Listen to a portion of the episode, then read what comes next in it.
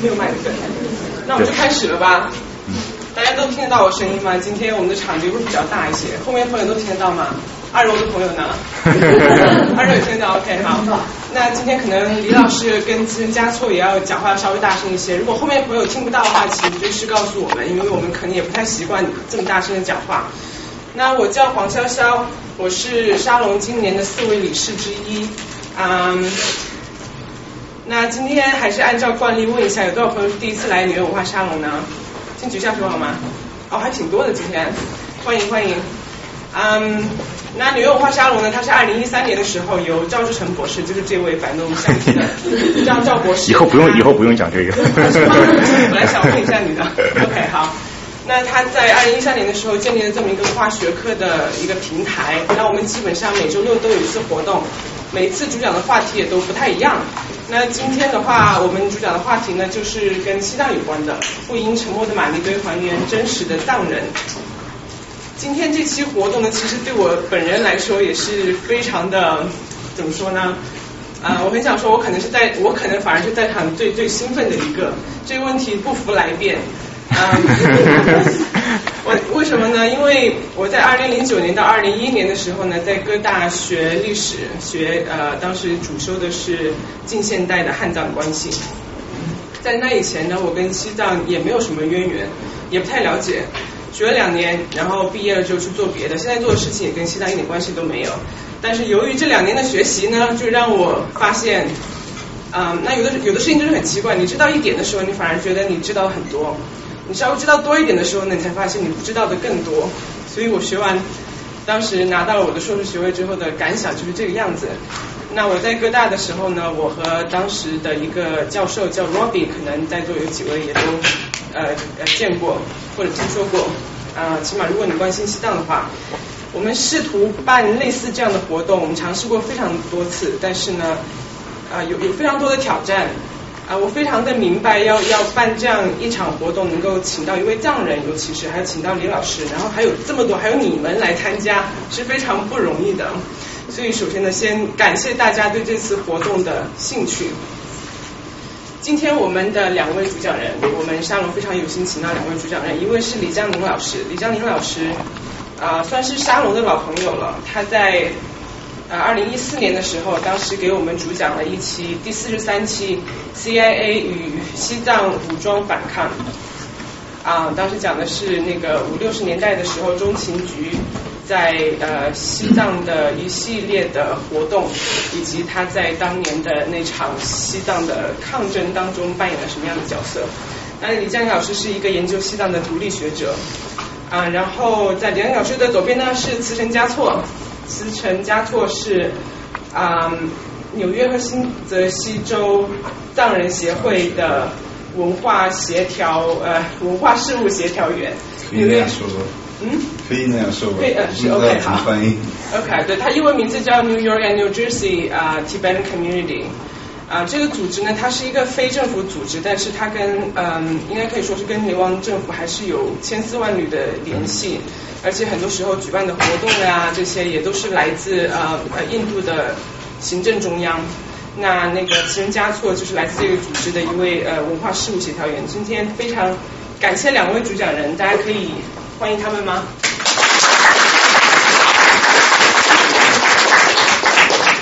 然后，嗯，在今天这个活动之前呢，我相信大家都已经填了一份那个报名表。那个报名表呢，其中有一个问题大家都不会陌生，嗯。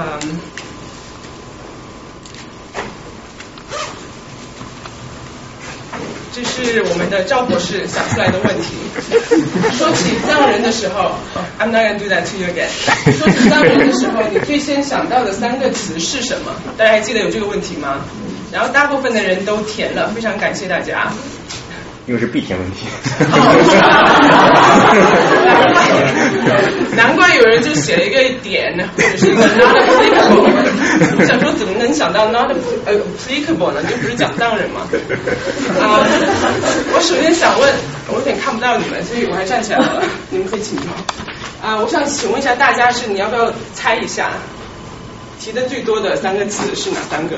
有人有人知道吗？有人想猜一下吗？自焚，什么什么？自焚了。自焚？哇，你好大胆！嗯，非常 OK。That's one option。还有呢？愚昧。愚昧，OK，That's there。OK。但是想达赖，OK。还有呢？佛教。藏独独立佛教。布达拉宫。布达拉宫。心灵净化。心灵净化。OK，I know who you are。心灵净化，还有呢？还想到什么？转经。转经，对，OK，OK。所以呢，我把大家的提到那些关键词，呃，拿回去统计了一下，当然没有做特别严格的统计，只是做成了一个词云。那就是那个李老师肯定要看一下。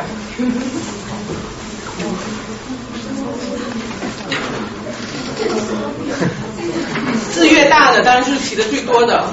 达赖喇嘛，对，提的最多其实是藏传佛教，提到了二十八次，其实是达赖喇嘛二十七次，然后达赖喇嘛包括达赖，我就把它整合在一起了。然后达赖喇嘛上面呢，独立、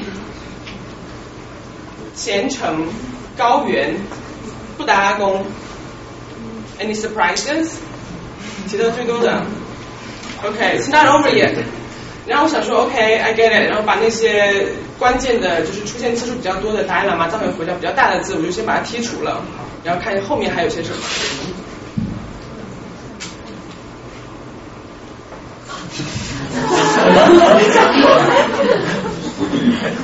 真看到吗？真人加错看到。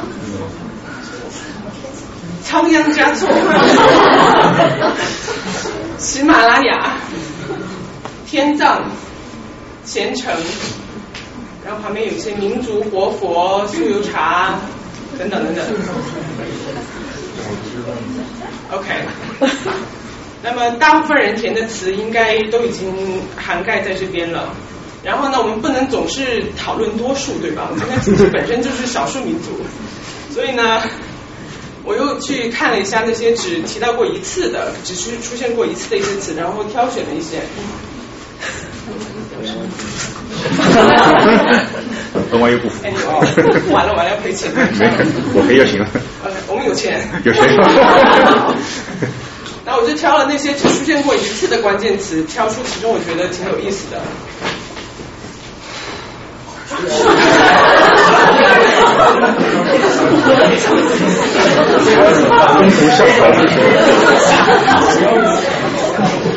为什么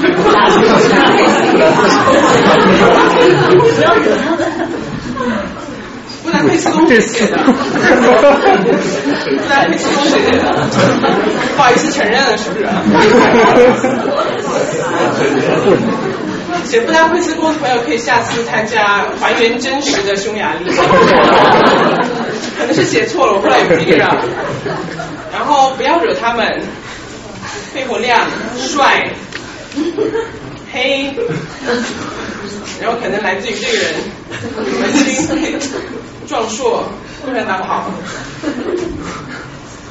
洛桑森格，你们知道他是谁吗？就出现过一次，我觉得非常有意思。思成，洛桑森格是谁？洛桑森格是现任的市政，可以说是现在总理。呃总理对。这样总理，就是好像可能。我看到这个觉得非常有意思，就好像你提到，比如说意大利，然后你想到教皇，想到梵蒂冈，想到披萨，最后才想到意大利总理。哎，叫什么名字？哎，其实好像很正常啊。OK，好，请坐，那个李老师。那我们就来从这个 PowerPoint 来来讲起，刚刚两位主讲人也都看到了。我想问一下，先从自身加措开始吧。你看到大家。我想大家应该主要都是汉人对吧？有没有一个有藏人在吗？今天有藏人吗？有一个人报名了，我记得。可能是词加错吧？不是不是，是一个舞蹈家。OK，那其他人都是汉人吗？还是有其他的其他民族的？请举手可以吗？OK，有这位，您是哪一个民族的吗？满族，OK，满族的，满族的，OK，所以这个其实代表了我们今天的这个 audience，然后都是大部分都是汉人，他们提到藏人的时候，首先想到的一些关键词，这其中有些什么是让你，你有什么想法？不要有压力对，你觉得跟你自己对我，你作为一个藏人的认识有没有什么差别，有什么出入？其实好像好像一个最大的因素是独立吧，嗯觉得那个是最重要的，现在政治方面也是最主要的一个一个焦点吧，应该说。然后我想跟你们解释一下，我的汉文不是那么好，就是每次要讲汉文的时候，在脑子里面应该从藏文里面说一下，然后再翻译，所以也许也许会慢一点。但是我觉得呃，哎，我觉得我有点黑的，是的。你有点也很帅，也很帅，但是也啊不，是你写的吧？就是说到说到很多，就是最大的那些字的话，应该大家都是很熟悉的那些字。说到根本上去的话，独立这件事已经呃，在西藏人的社会里面已经呃已经是一个不追求的一个怎么说？我也也一个目标。对对对，已经不是一个追求的一个目标，大概可以说是不不知道这边有没有会的人知道中间道路是什么？有知道吗？大家可以举下手。没有每个人都不知道对吧？有波迪知道。大藏区的概念，就对对对，就是不是大藏区的概念。OK，那个我们等一下可以专门讲到这一点。呃好的好的我想先听一下那个李老师对于刚刚你看到各位汉人朋友对西藏人的一个印象，你有什么感想？呃，我的印象，我的感觉，第一个，对不起，我的声音比较小，所以我要我肯定要稍微大一点，二楼的朋友听不到。那个呃，首先大家想到西藏的时候，从这个看来，首先关注的是政治，对吧？我们说第一批的关键词都跟政治有关，啊、第二批的关键词才跟文化有关，第三批的就可以说是非常随机的了。但是我想问一个问题，谁知道？我们在座有谁知道西藏是什么概念？当你说到西藏的时候，你你知道不知道你所指的西藏是什么？地理，首先地理，哪是西藏？藏卫安多，嗯，对，思思你是什么地方人？我是拉萨的，你是拉萨人。对但是你看上去很像康康巴人啊。有有吗？我父母是从安多地区的。对，OK，谁知道安多在哪里？青海除了青海呢？四川的吧？有。阿坝是安多还是康？康康错，安多。那么，呃，甘孜是什么？康还是安多？康康康。玉树呢？康玉树是康。甘南呢我知？道后面有声音在问什么是康，什么是康先解释。？OK，西藏指的是我们现在汉人说，当我们说西藏，我们指的是西藏自治区，那个只是西藏的传统西藏的一半左右，有一半以上的西藏传统中的西藏，不是现在的西藏自治区，是在我们现在称为周边四省藏区，就是在甘孜呃在四川、青海、云南和啊、甘肃这一边。如果你要是看，我没有带这个地图，如果要是有地图的话，你会看整个在这个围绕现在西藏自治区周围的这一圈地方，它是属于传统藏区的。而传统的西藏有三个省或者三个区区，我们叫做康区，就是康、安多、卫藏、阿里。而现在的西藏自治区涵盖的只是传统西藏的卫藏、阿里三个地方。所以，所以这就是说我从我这里看来的一点，我的感觉就是，我们实际上对西藏的了解极其的少，我们甚至从地理上我们都不知道什么是西藏。当然，我也是一开始我也是这样，我也是经过很多年的研究才慢慢的了解。那刚刚其实第一个问问问题的那朋友就提到了一个大藏区，其实刚刚李老师和那个陈嘉措讲的，呃，我的理解当中就是就是在可能澄清这个概念。嗯，因为在汉语里面我们讲到的西藏就是指的西藏自治区一个行政行政单位，但是如果大家报名是通过那个网上报，应该都是吧？所有人都看过前面我可能写的那一段话，我就说，啊、中国境内大大小小的西藏自治地区加起来，其实占了全部版图的四分之一。这个不是只算了西藏自治区，因为西藏自治区是那个省级的一个 level，它下面还有叫西藏叫比如说藏族自治自治州州，还有自治县县等等，大大小小的都是自自治的，好了。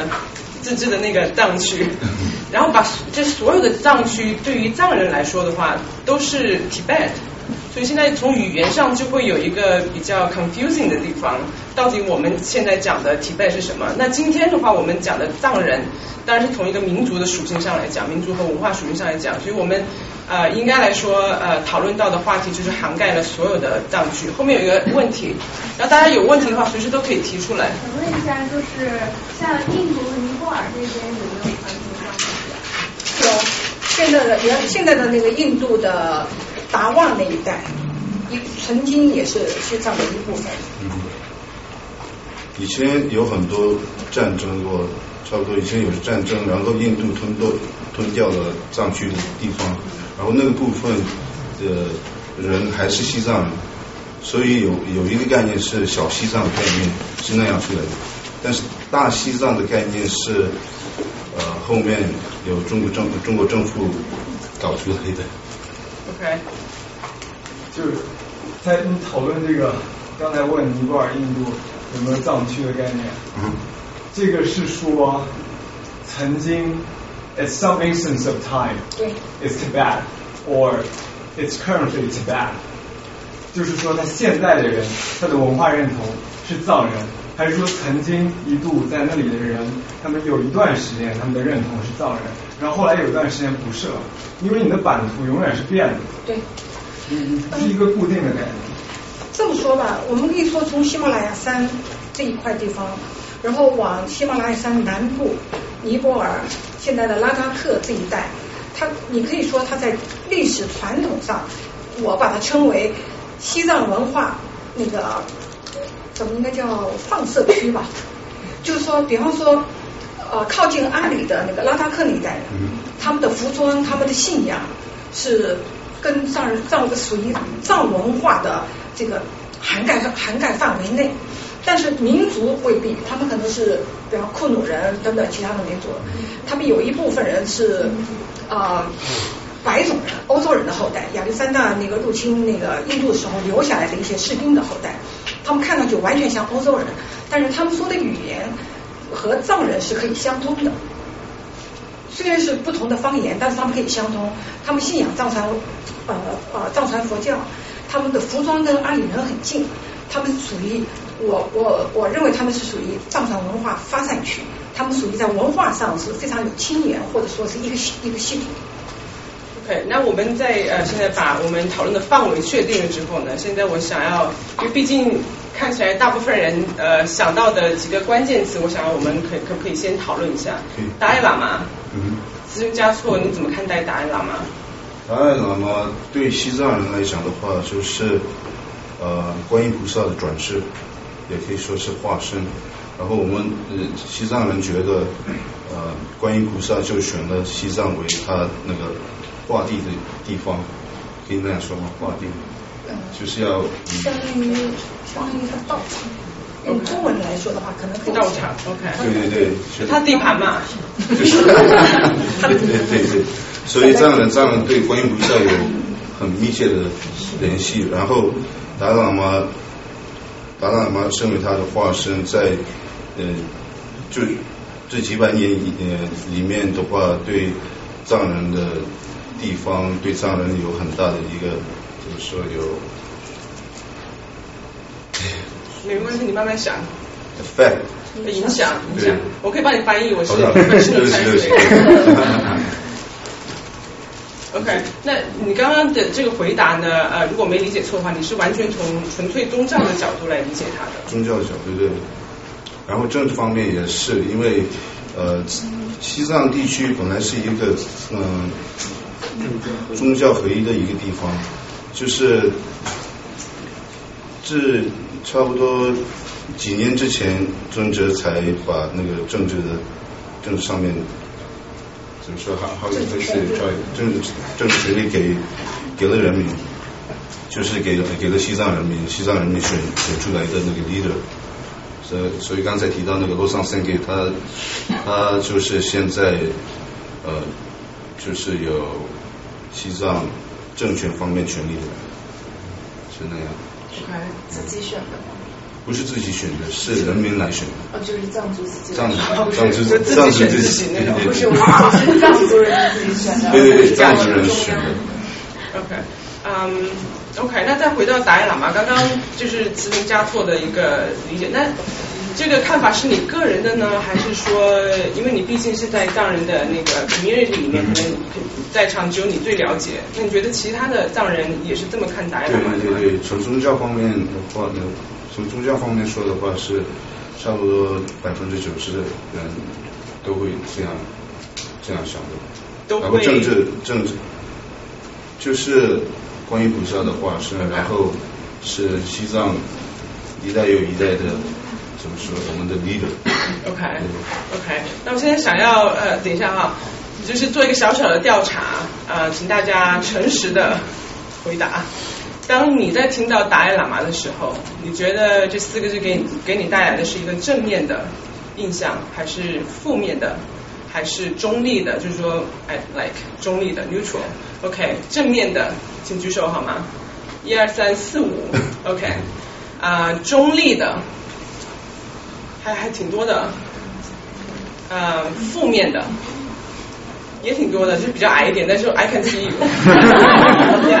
But thank you, you know。这个主要是让那个资深加措也看一下，我觉得你对你来说这并不陌生对，That's why we're here。那那就很显然就是呃，大家肯定肯定有有问题，对吧？我不想让由由我来问这些问题，因为我的理解可能更接近于此人加错。所以刚刚后面有一个问题，啊，就是因为达赖喇嘛本身这个东西它不是一个人嘛，它只是个名称位嘛。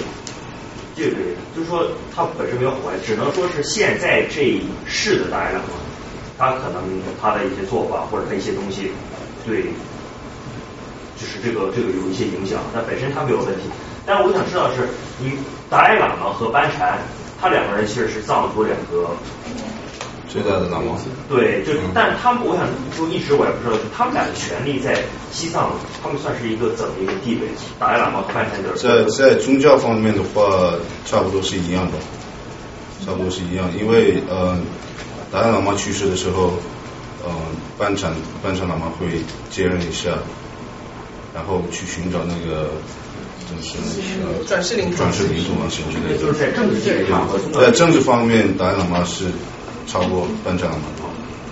那正好呢，李佳林老师呢最近有参与一部算是纪录片吧，就是讲最近的这一世呃班禅喇嘛灵童的寻访。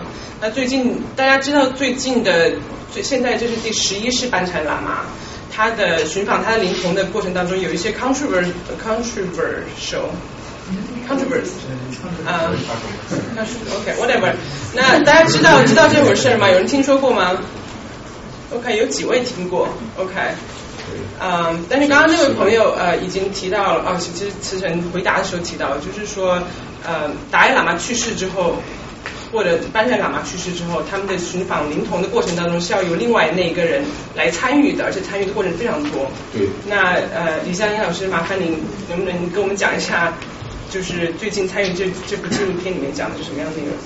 基本上就是说，那个达赖喇嘛和班禅喇嘛之间的这个关系啊，他们在宗教上面，就像他呃慈晨说的，在宗教上的地位大致相当，他们两个人彼此互为师徒，就是说呃，比方说现在的呃班禅喇嘛如果早去世，那么他的灵童就会第一辈第一代，对吧？那么他就要拜现任的丹呃把达赖喇嘛为师，而他必须而且他必须经过现任的达赖喇嘛的认可，就认证，他才被成为正式的。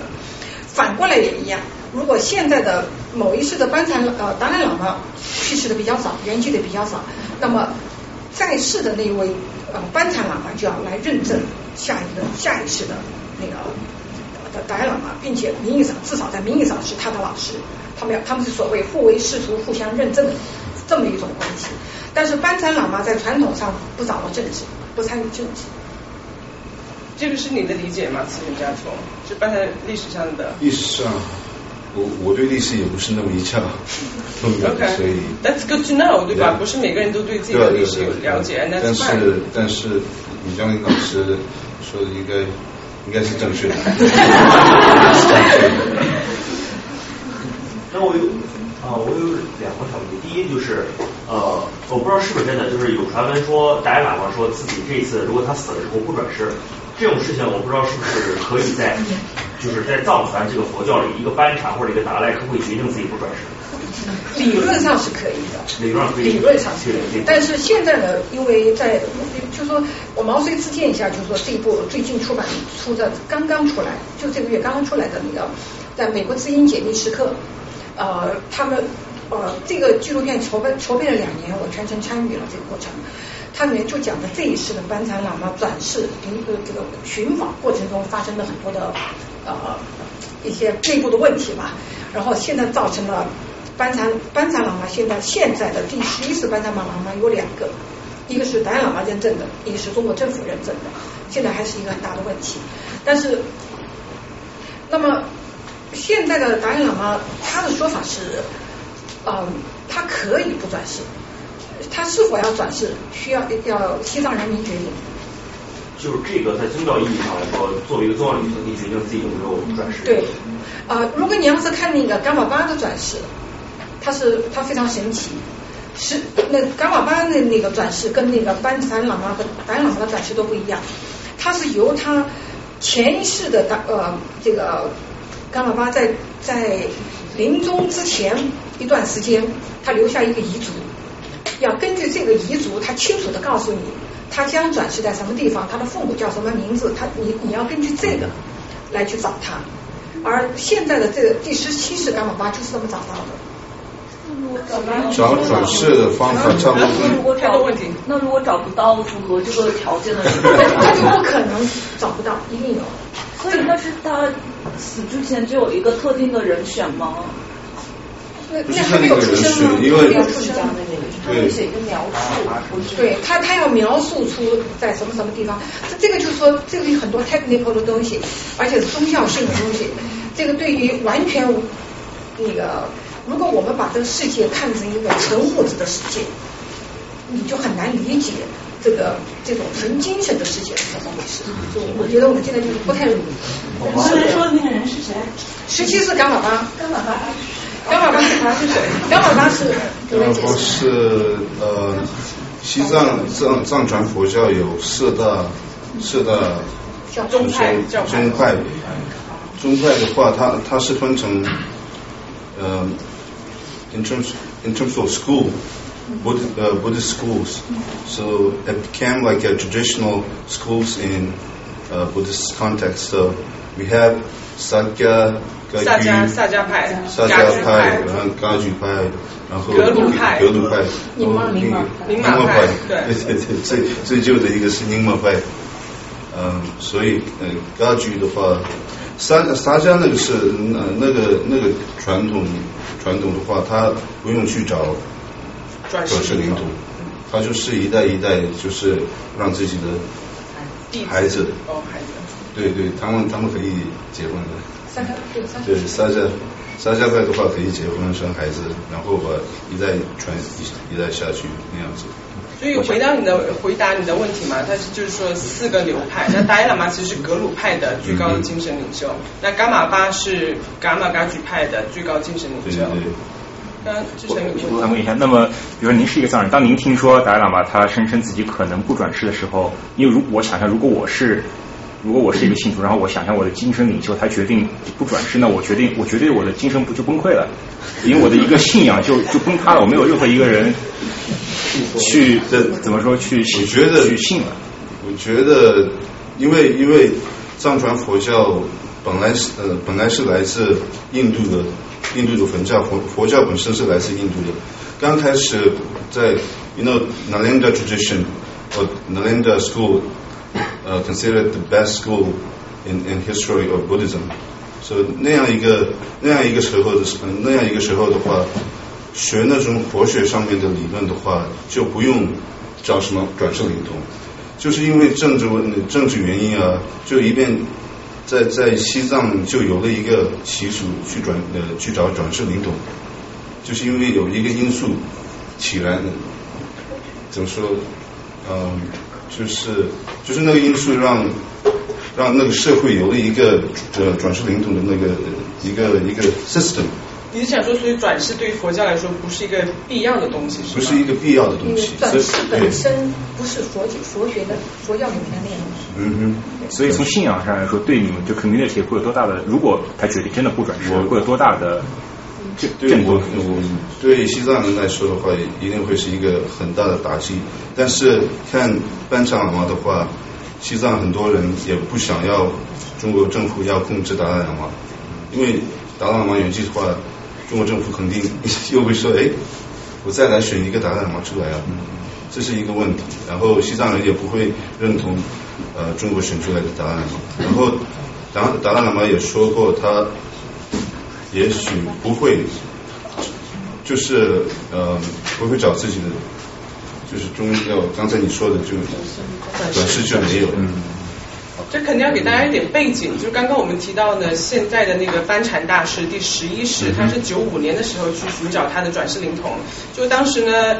中间过程非常的复杂，大家可以自己去做一些 research。但呃，简而言之，就是后来出现了北京认定了一个达一个班禅，然后达赖喇嘛又认定了一个班禅。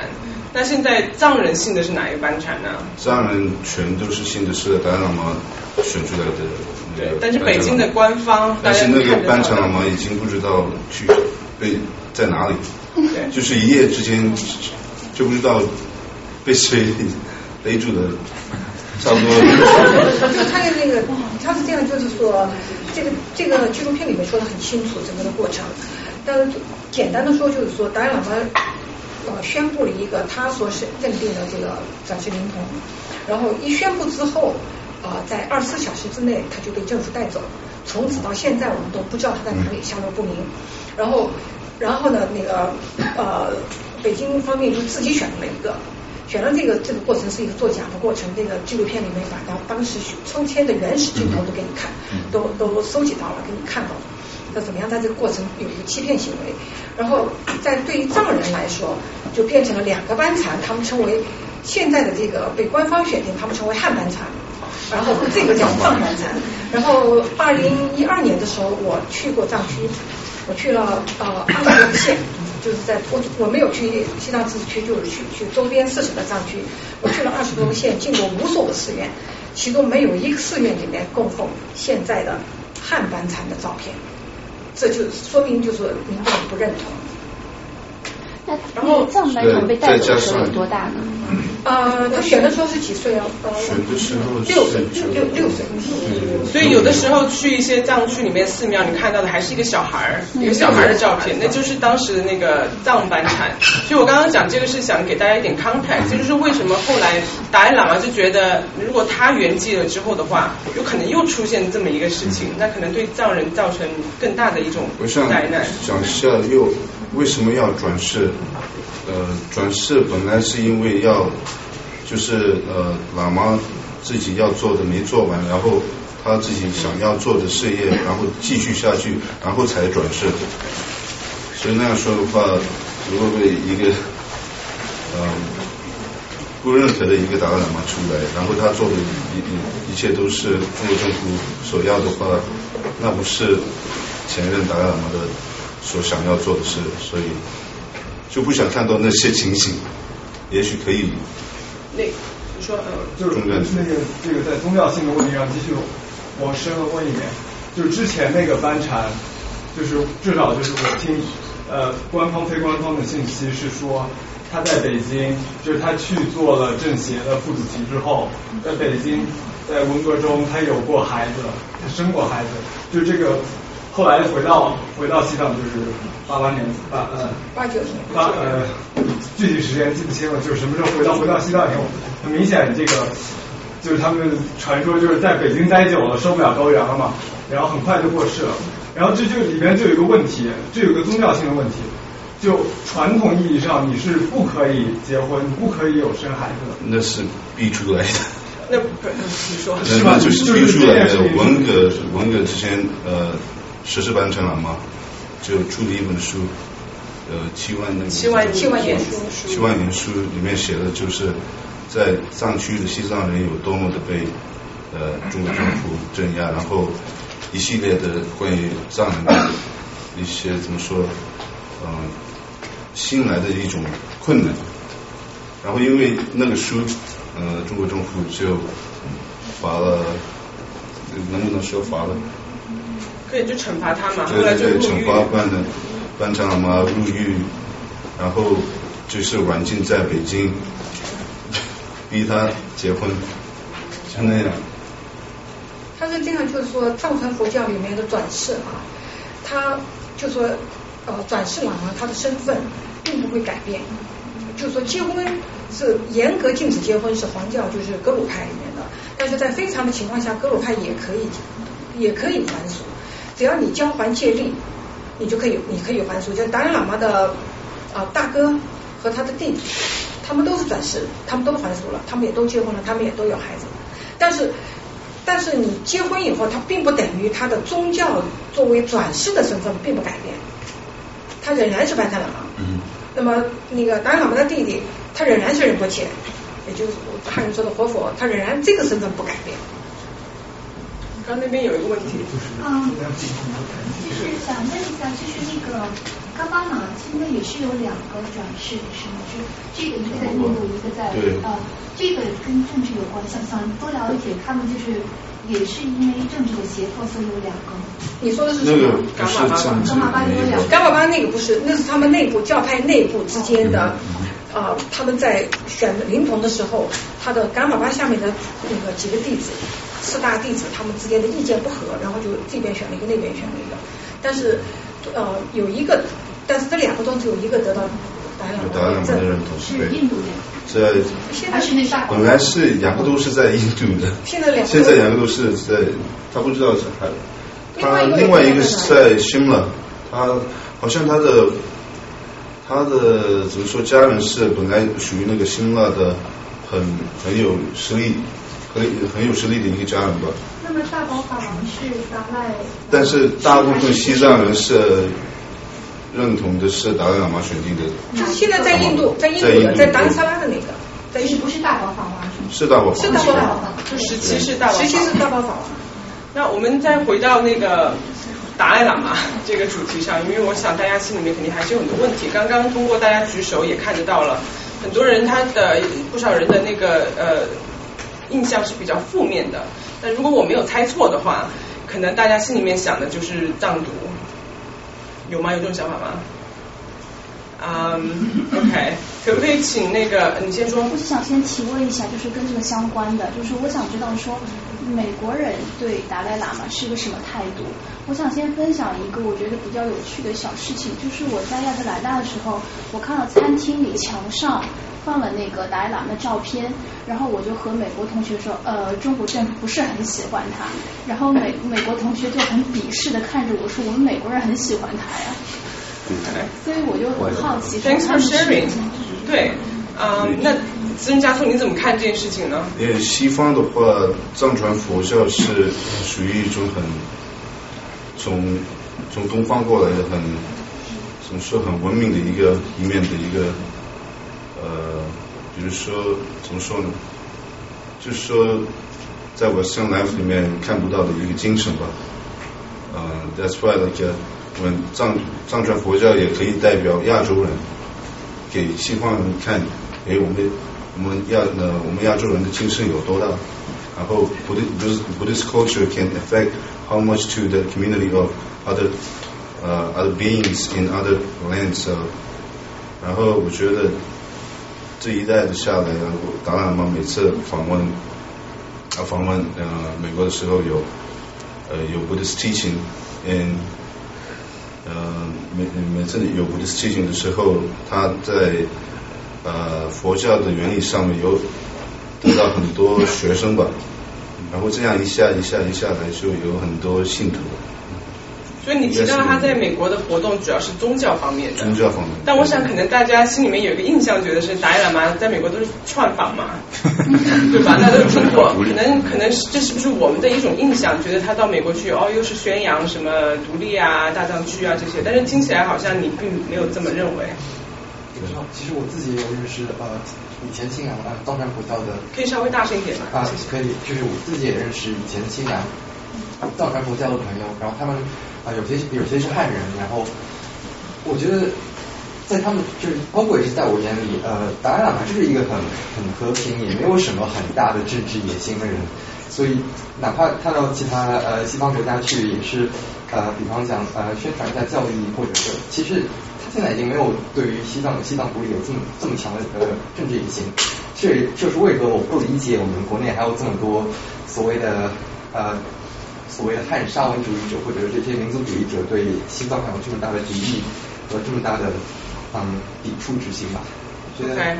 然后那位先生的手，你举了很久。就是我我刚才没怎么答哦，帮我问什么？但我那个呃，就是我刚才想说的就是有一个问题我不理解，就是说您说是达赖如果去世之后是班禅来认证的，班禅如果去世达赖认证，但是本身在历史上达赖喇嘛和班禅尔德尼就不就是中央政府给的一个封号，是明清朝的时候是清朝的时候给的封号，不是这样的，就是是明朝的时候蒙古人先给的封号，也是拿汗在。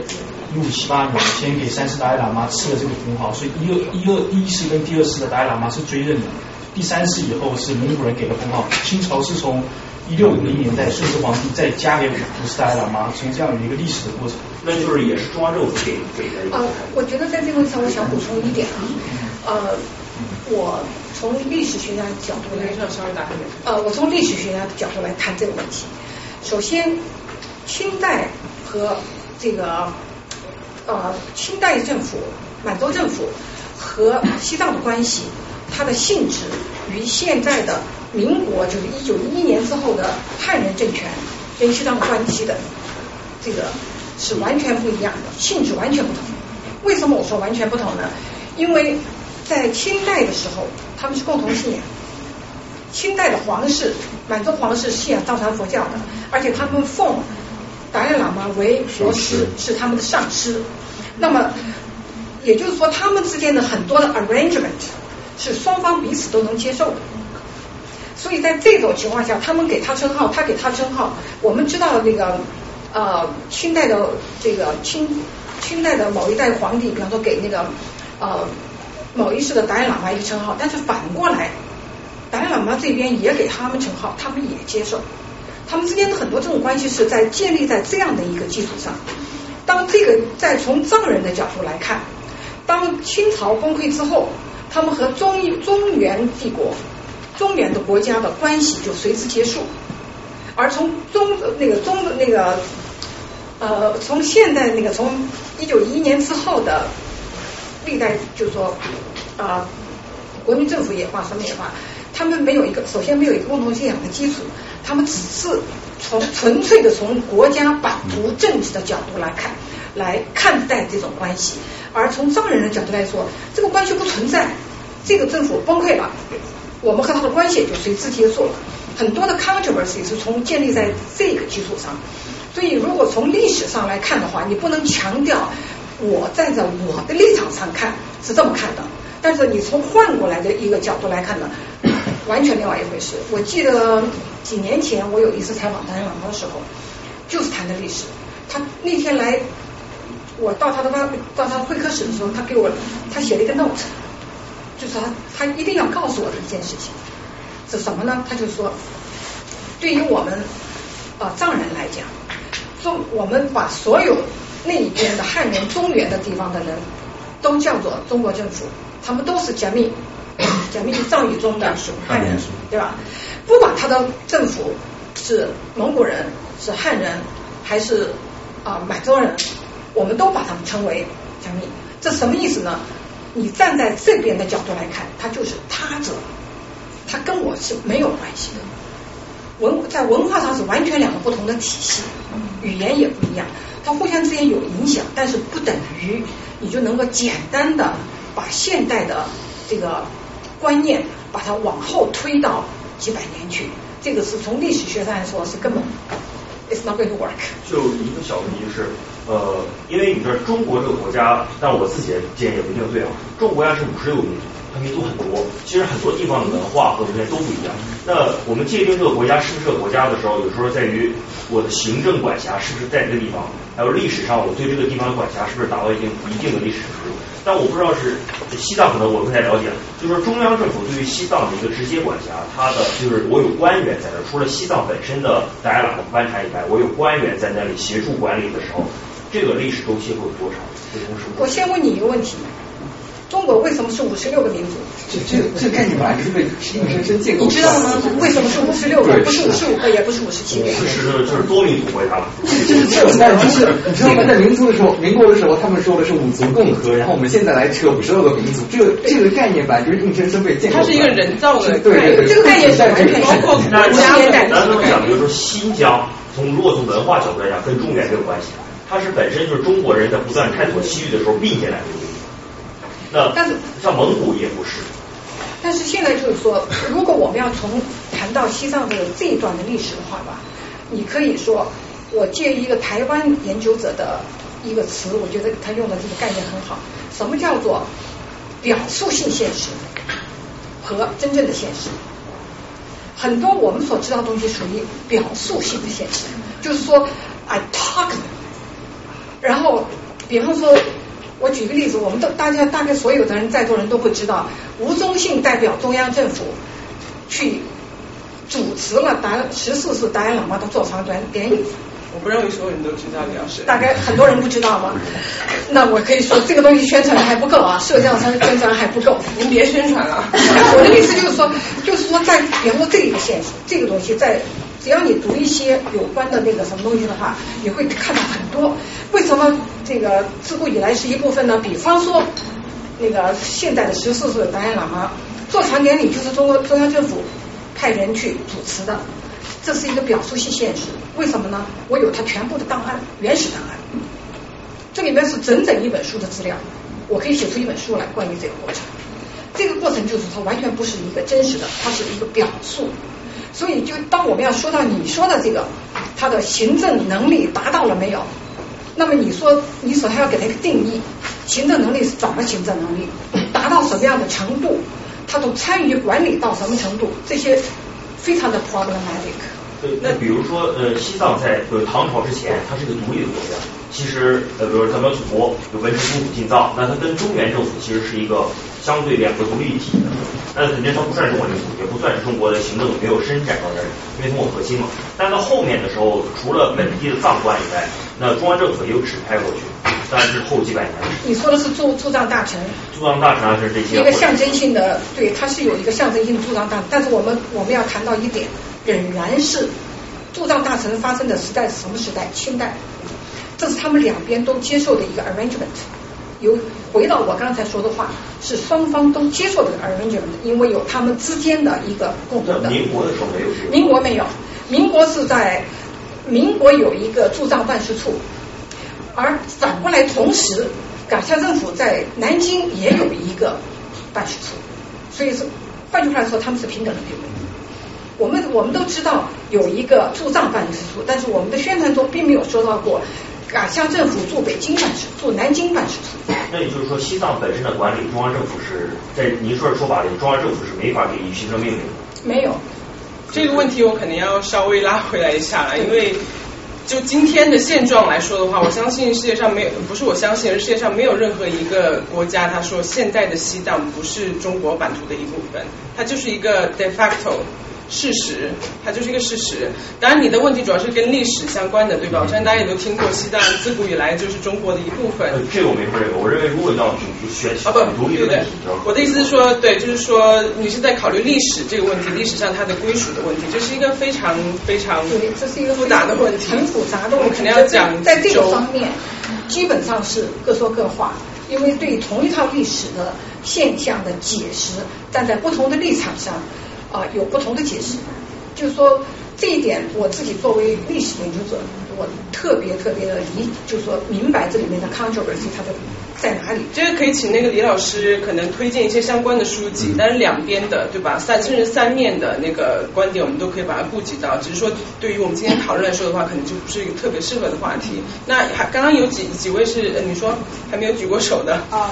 我其实还挺关心，就是呃，现在就是说，比如说现在西藏内部啊，国内内部的藏人跟现就是他们是一个 population 嘛，然后在这里，在美国啊，然后世界各地就是逃亡出来的，然后干嘛干嘛的出来的，又是一波这样藏人，那就是他们现就是现在这两个这两个群体，他们是一个什么样的关系呢？就是还是非常相处很，因为在国内的藏人，他们可能接受的教育就是啊，就是西藏是中国的一部分，然后啊，就是达赖喇嘛是一个就是呃藏族分子啊，然后然后他们学习中文啊，爱党爱国啊，就是他们接受这样的教育，然后那我也接受过，对，你也所以那他们就是那他们对于就是这样的一批藏人，在印度的那批藏人，在美国的藏人，就是你们的关系现在是什么样的状态？只是说，嗯，在外的藏人的话，我们觉得我们是在呃在内藏人的发言人吧，因为毕竟在呃在内的藏人。在啊，藏人的话是出不来中国政府的领域，然后我们我们觉得我们要在外的呃在外的西藏人就会嗯就会，反正我们都有在那边的亲戚，然后从他们的身上得到的那些消息，我们每次得到的话就在外部嗯怎么说就是传。所以他们就是还是有反抗情绪在吗？还是在在内吗？对。对啊，有很多。那个曾家作呃，之前我们聊天的时候就讲过呃你自己个人的经历，如果你不介意的话，你可以跟我们大概介绍一下。可以可以，嗯，我我是呢八八年在拉萨出生的，我父母我父母的话从安多，因为我奶奶是得了一个得了一个好像是病得很重，然后。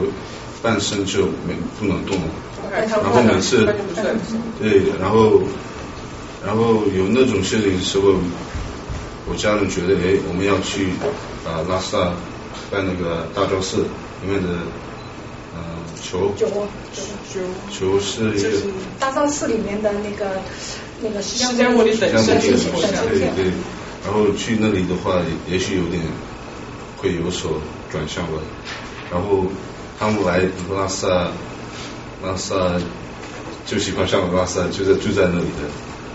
我呢，就是在那边上过小学，然后中学差不多，初中在拉萨上的小学。对对对，小学还有初中，初二就跑出逃亡到印度去。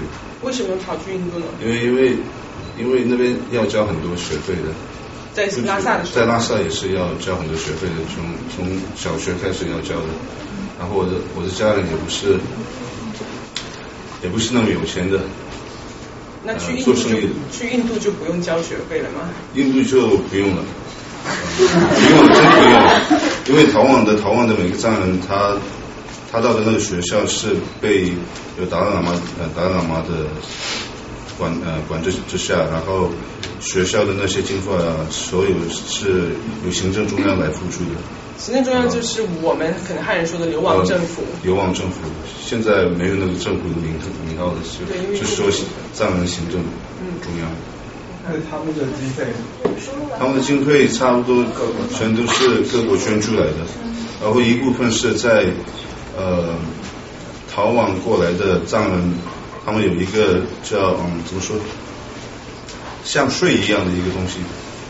也不可以说是税，我们说就跟基督教一样，你要捐给教堂百分之十的。也不是，也不是。叫自由捐吧。自由捐，自由捐，你可以捐，也不可以捐。对，基督教对，但它的名义上面是一个税。OK。就那样子。逃亡藏人的收入来源是什么呀？逃亡什么没听到这个问题？逃亡藏人的收入来源。收入来源就是从各国来的捐助，然后刚才说的。呃，藏文藏人的那种这个，如果说是藏民，比方说你从西藏逃到印度去后，那你的生活是相当于领救济吗？还是有自己的工作？因为我们还说有工作，没有收入。有的是有工作的，我来补充一下，在印度的，对，是这样。对，那李老师去从零七年开始就去达兰萨拉，而且采访过那个达赖喇嘛十几次。我我我大致的介绍一下，希望呃西藏流亡社区的大致情况。我原来以为是你介绍，所以我没报。嗯，就说他现在那个西藏的流亡社会的建立，从一九五九年以后开始。最早的是第，他现在是分布在印度、尼泊尔、西京、啊不丹，一共有大概五十二个定居点。这个定居点的形成的是从啊六零年到七八年，就是这个之间，在二十多年之间一来了一批，然后这样一个个定居。它有当它其中有有有一些很大的定居点，比方说印度南方的，它在里面三大寺在那个地方重建的那个定居点，那个它占地有大概几千亩的几千英亩的地方，那个时候是印度政府。以租借的形式租借给你的，当提就是说象征性的收一点那个租金这样，然后五十年的合同这样这样租给你们。然后印度流亡流亡社呃就说这个流亡社会呃现在分布在大概二十来个国家，包括像他这样的，在全世界各地都有，甚至到南美都有。然后然后流亡社会的组织非常好，非常良好，可能说是世界上最好的难民组织。他们的他们好在最好好在什么地方呢？就是一个是啊老人，一个是儿童，照顾的非常好。老人是绝对的老有所养，他们有每一他们每一个呃，就说五十多个定居点里面，每一个定居点都有一个 welfare office，它就是说福利福利的这个机构。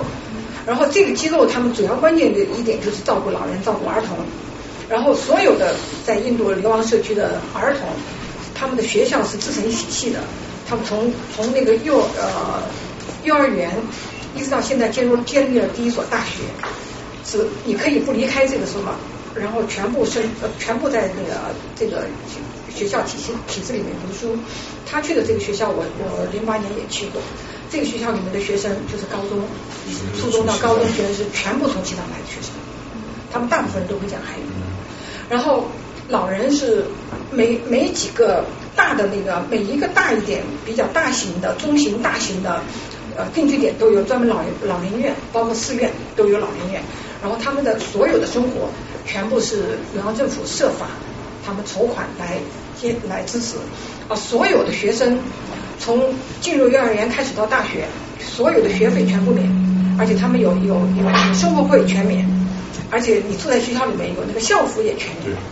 啊，其中它这个资金的来源，一部分是海外捐款，一部分是印度政府，因为他们也支持你们的教育，也给有一部分拨款，一部分来自达赖喇嘛宗教啊，就是说慈善基金会，反正都，但是就是说各种各样的来源，然后他们的老人和儿童都照顾的非常好。一个一个是，这是一个很成功的，在从难民难民群体来言来而言是非常组织非常良好的。那么一般人的生活来源是什么呢？就是说有有的是农业，现在农业已经很少了啊，有的是啊，印度流亡藏人有一个传统的谋生方式，就是卖毛衣，卖毛衣，卖毛衣。有人专门为此写过一篇论文，就是他们在一个季节，就是因为印度的冬天时间很短。他们不需要穿那个很厚的衣服，就穿那个毛衣就行了。那么印度人人口非常庞大，在印度北方，特别是南方那个地方，每年每一个人至少要买一件毛衣。然后他们这些藏人呢，他们就从那个那个拉达克那一带地方贩卖这个毛衣过来，然后在印度这边卖这个毛衣。他们有专门的市场，专门给他们卖这个毛衣。然后他们在一个季度之内就能够赚回一年的生活费，所以他们的生活并不是问题。那呃，有有没有问过的朋友先问好。好，我想讲就是呃，刚才您讲的大部分前半段讲的都是现在福利很好什么的，但是我觉得那些福利主要还是依靠各国捐款，这不是一个可持续性的东西。呃，我们也知道现在各国之所以给他捐款，肯定是出于各种目的，对吧？呃，我就不说具体详细。然后 然后因为前前段时间我看到《纽约时报》有篇报道，就说明现在这个流亡政府或者是行政中央在达兰萨拉。正在出现问题，就是不是像之前那么呃生活那么好了，然后呃包括内部呃就领导集团内部也出现一些矛盾，然后这个人民生活很很多呃平就是平民阶层人也在也在出出走逃离这个这个达兰萨拉这个东西，这之前我看到的那个时报的一个报道，所以我在想就是。虽然说它是现在福利很好，各种呃东西很好，但是它不是一个可以持续性的东西，不是他一个对未来的一个规划，就是他可能设想以后西藏怎样怎样，但这个现在这个绝对不是一个合理的一个一个合适的一个。现在从整个整个行政方面来看的话，有藏人设计会有呃刚才说的那个自由捐，就是像是一个税，它如果你要得到那个。呃，行政中央的那个怎么说，像一个 passport 一样，green book，green book，that's what we call it。嗯，如果要那个的话，你每年每年都要交那个交那个税，可以说是税，自由捐什么什么都可以。然后那个的话，嗯，藏人，游往藏人的话，他们的 population is 差不多现在是十五万多吧，然后十五万里面差不多呃两万，不是。在在你呃在在美国的差不多有两万五千多，然后这样的话，呃每差不多每个家庭有人在美国，然后那里的那里的生活生活方式就是从自己寄过去的，因为印度的印度的消费是不不是那么大的，所以像我的话，我我奶奶还在那边，然后我们我们我们家人会寄过寄钱过去就。就 OK 了。但是之前有一个问题是不是？我其实蛮感兴趣，您刚才说流亡，因为我完全没有印象，我完全没有任何印印象，就是说，您说流亡是一个从拉萨到印度，比如说是一个已经有一个非常成熟的一个通道，尽管是可能是非法的，好问题，一个通道，我说走就走的一个旅行，还是冒着巨大生命危险，要我要跨过国境，跨过这个枪枪弹雨的危险去那边。我跟我妹妹跑跑跑出来的时候。我是十四岁，然后我妹妹是十岁，就在那个怎么说那个嗯，反反正就是上山，不是雪山呃绕着那个 Himalayan Range 过来的，就是在 Jam 就是 Jam 就是那个樟木口啊，对对，Jam 就是那个边界边界上面跨山过去，差不多用了七七天七夜吧，然后。走路吗？走路走路走路。难道没有边境的守守卫来？有啊，有啊，就是就是在黑夜里面逃，白天就慢慢睡下。那么这个这个词可能不准确，它失败率有多高？或者比如说出现生生命危险这个概率有多高？有听说过有有很多被被枪杀的，因为因为那个那个已经出来一个。好像是零八年或者是零九年，呃，从 Himalayan Range 过来的几个，就是那样逃亡过来的，被呃那边边界上面的兵被枪击的，像狗一样长期。那我就很难想象，我今年因为学费付不起学费，我去冒这样的生命危险，我很多很多。因为藏人的话，在留在西藏的话，你学不到东西的话，你你也就是。Your life is not settled. Your life is just you're not gonna see any future in it. So 每个每个家庭就是想让自己的学孩子有知识，才才让他让他们走到印度去学习。有的有的才才是很婴儿，就跟呃有一对一对的那种流亡的团队一起，就怎么说散掉的。现在，我想，我想，我想问一下，你说学习是学佛法吗？还是不是佛法？就是 examining。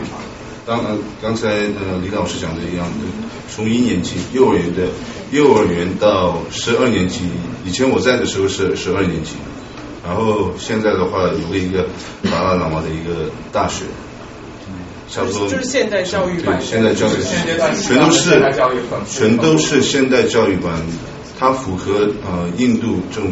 印的在印度教的那个 education 的 system，对，所以差不多从印度来的藏人的话，他们的英语还是蛮好的。对，后面 后面那位。对。王老师，我想问一下您，呃，就是关于语言上的问题。就是当就是当现，我想问现在在国内的现状，就是我以新疆为例，在新疆的时候，就是呃，少数民维吾尔族是指就是嗯有有双语教学，但双语教学的话，维语是呃维吾尔语的话是不能就是他用维吾尔语是不能就是怎么说学不了，你学不到任何东西的，然后你用维吾尔语去教中文，这是完全不合逻辑的。然后当在高考的时候，他每一年政策不一样。第一年政策他是用拉呃，他对学生说我们今年考拉丁文，就拉丁拉丁文的维吾尔语。但是当学生然后就是改政策，学生就开始学拉丁文。到第然后当学生要高考的时候，学生然后他们换呃阿拉伯语的那种文字方式，所以这样的话学生就上不了大学。但是呢，他们有少数民族文化就是保护政策，他告诉你给你加分，给你加分之后，你们就是整个就整个就是完全不行的。就很好奇，那在于对于西藏来说，这个语言是什么样的？还有当你在学习的时候，呃，哦，还有工作情况，就是当你在在在拉萨的时候，在拉萨、呃甘南或者是安多地区都好，嗯，以新疆为例，他们说第一条不要不招维吾尔族，第二条招会说维吾尔族的汉人。我想知道那在西藏西藏是什么样的情况？西藏西藏也有类似的情况，嗯，然后西藏人最主要。要保护的一个东西就是语言跟它的文化，因为我们的语言的话，语言的话，中国政府有一个政策，呃，不知道是 intentionally or unintentionally，但是他会，他的他有有那个呃怎么说，把语言就是变成 genocide，culture genocide。就口之前的赛语言包括在在里面，然后呃刚才他说的也也也也是在发生，因为很多现在很多学生都是觉得哎学藏文的话没前途啊，为什么要学那个？然后学了就是学语文为主，以后每个科目就是在语言里面语文里面教，那样的话长期长期下来的话，你藏文什么都不懂，你自己的。culture 什么都已经是变成没有的了，就是一个政策，呃，就把把人就逼到那个线上去的。然后工作的那个地方也是那样。刚才你说的，在在西藏好像很多地方有发生过。如果你你不懂汉语的话，你不会就是不会招到来工作那样，有发生过。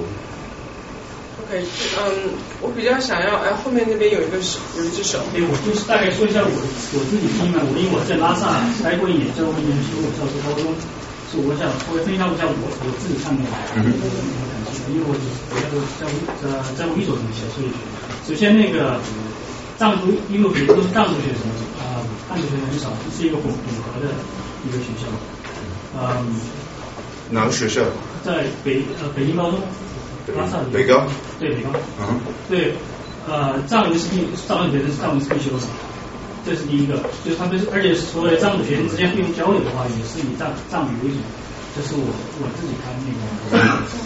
然后呢，高考的话，他们藏文和中文是一一样的大，所以说也都是必考的，就是他们不学藏文也不行，不是说他们可以，他们可以不说，我让他们学。藏藏藏文是藏族老师教的，中文呢？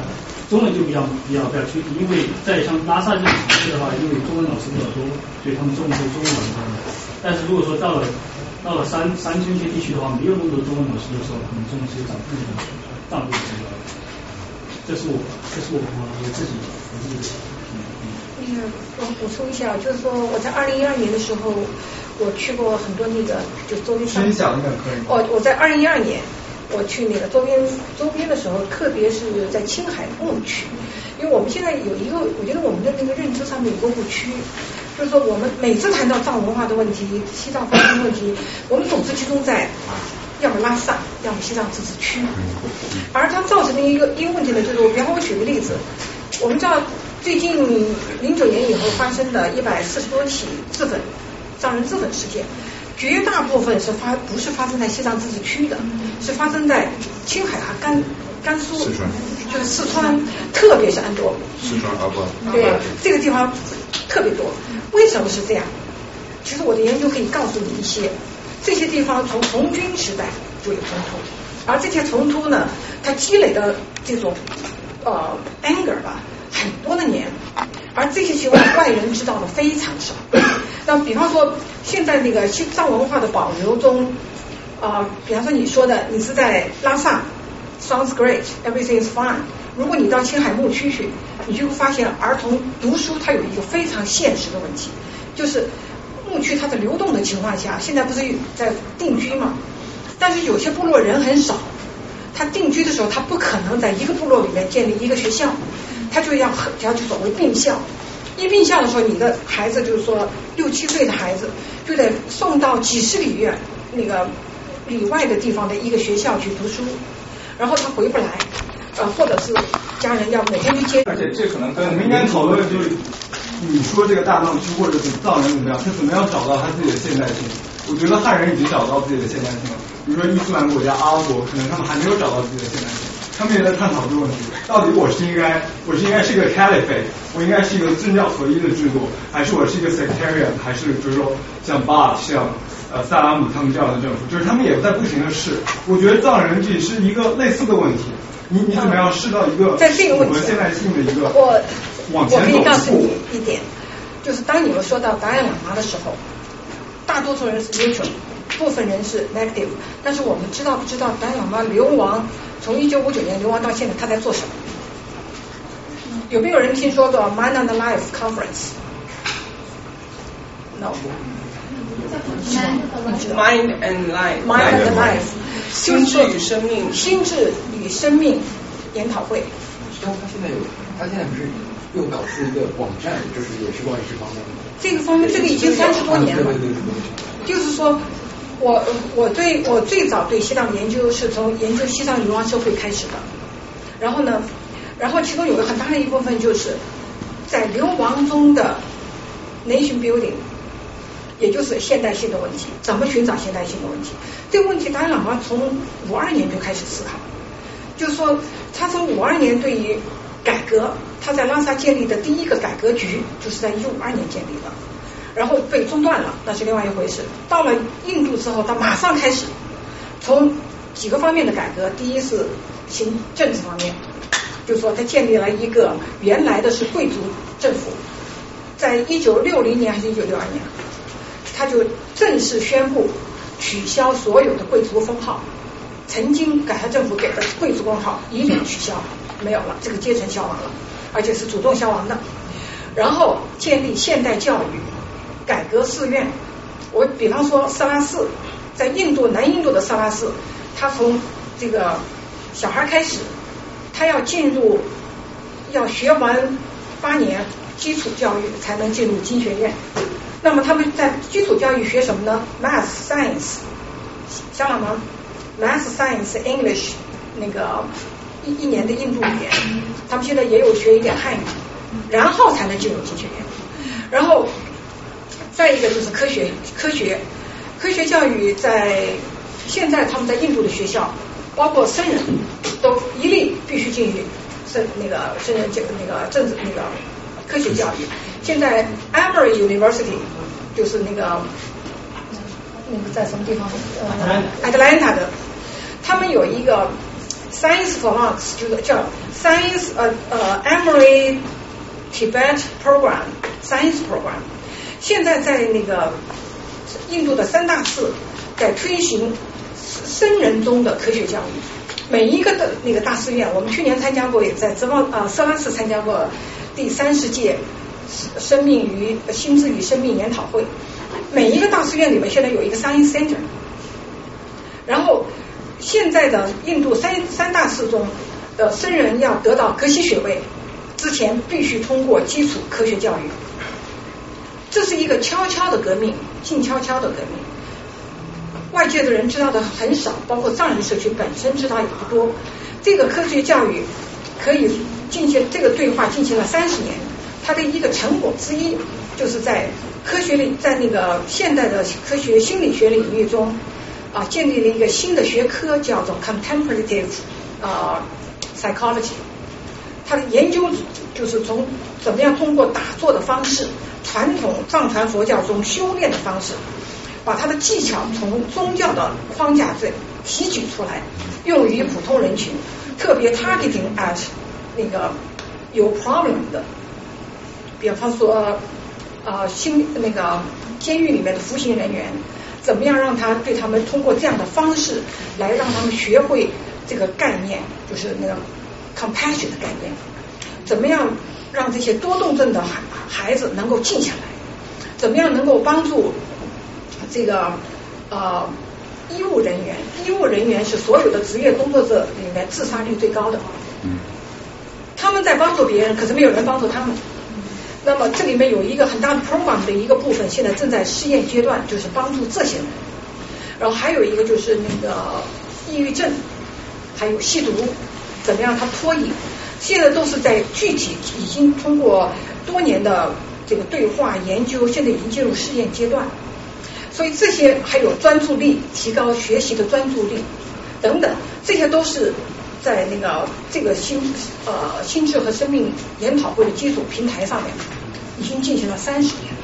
所以李老师的意思是说，就过去的三十多年，或者从一九五九年以来的话，这些事情是达赖喇嘛在做的，一直在做的。那这可能就跟我们今天关注的一些设想有点不太一样。那我问一个问题好了，有多少人心里面的印象觉得达赖喇嘛这这么多年来一直在宣传独立的？请大家诚实的举一下手。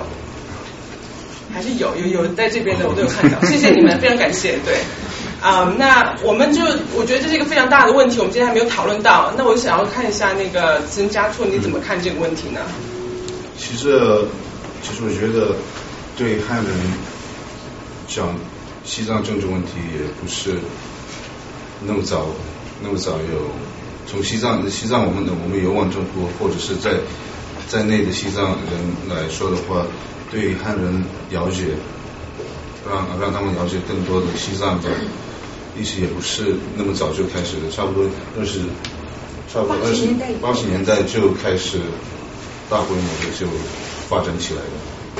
呃，所以我看到的看到的汉族朋友知道西藏西藏政治问题也不是那么清楚的，不是那么多。但有有些知道的，他们他们比我们还好，比我们太多了。对，比我们比我们讲的讲的也好，explain 的也好，全都是超过我们。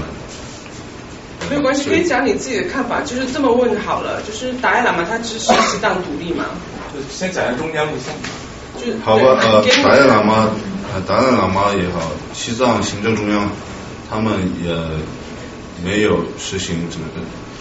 西藏独立，现在呃有一个政策叫中呃中间道路，就是想在呃中国政府的框架里面实行一个呃有名副其实的一个自治区域，就是把呃由所有所有所有有西藏语言的地方啊围绕起来成立成为一个西藏自治区，就那样。具体上，他们需要多大的自治权？多大自治权？那个他在这个，他是在这个，就是在宪法框框架下，可以让我们把语言跟 culture preserve。但是现在情况，我觉得就是，当然历史上中共肯定犯过很多错误，不只是西藏，当然在别地方也有很多在慢慢探索了。但是现现阶段，我们就讨论现阶段，就是我也我也去过西藏，然后我就给我的感觉就是，呃，目前看就是对藏文化的尊重还有保护，其实做的还可以。然后藏人自己做的可以。一般来说，就目前现状，我觉得还是一个可以接受的，就是宗教，就是各个寺庙啊，然后这种发展，然后呃还还是可以的。然后呃就是包括教育也好，刚才李老师说到呃达赖喇嘛在这三十年做的一些努力探索工作，但是在在中国情况太复杂了。你刚才说在牧区很多离得很远，这个放谁来管理这个这个这种事情，都可能没有一个特别好的办法。所以我就说现现阶段呃。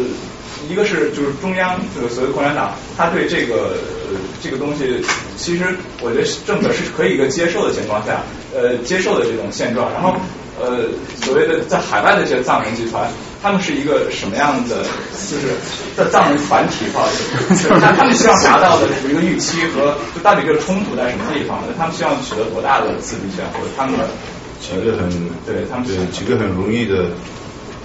普人一的想法吧，可以说让让在境内的藏人可以有一个达赖喇嘛的画像，这个这这应该是第一个第一个每个人要一要的一个权利。现在可以有吗？现在不可以，不可以。有人有什么？我觉得基本上每家都画。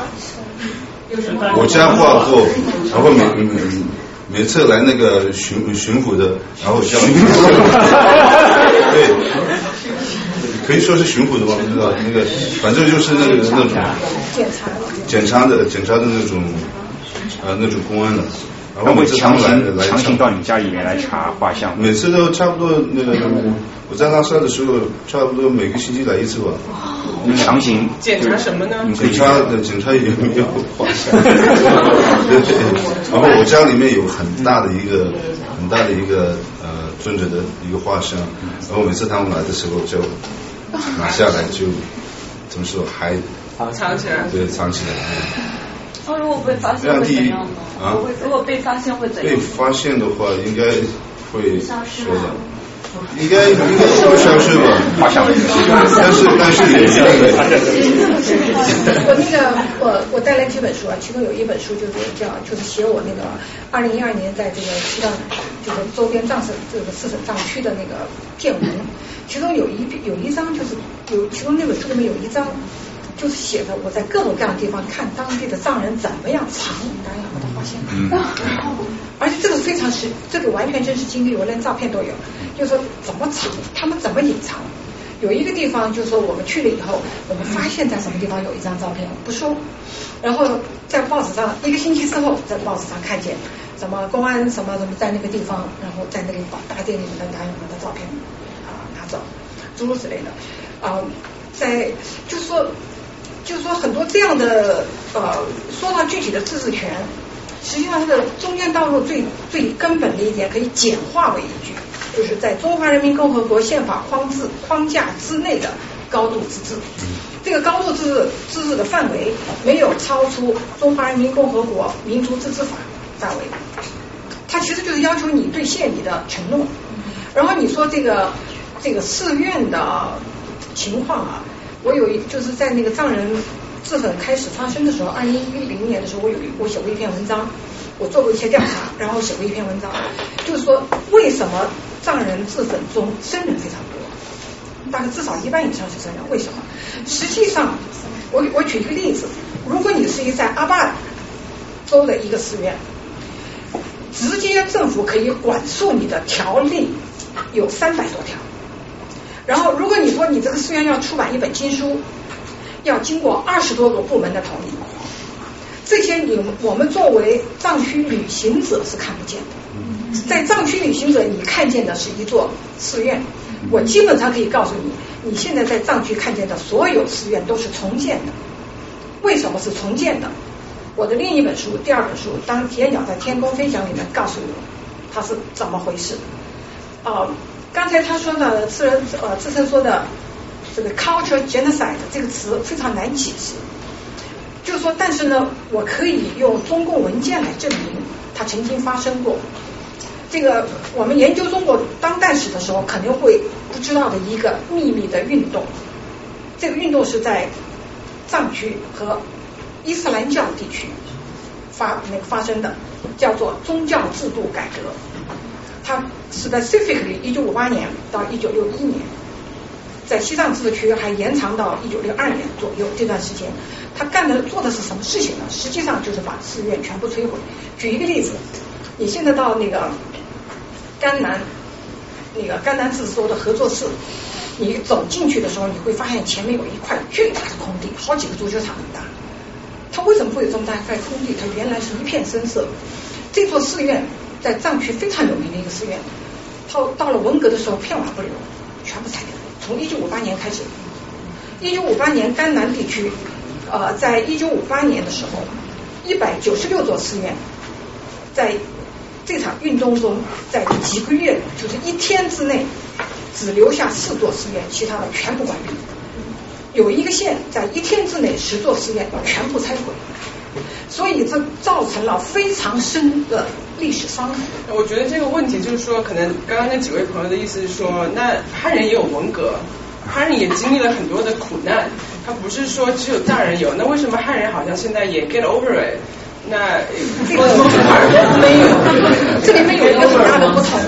我们是不是 get over it？OK，sorry，我们这我们这么看吧，就是说在这个问题上面，我们不能站在我们的立场上去要求别人 how to feel。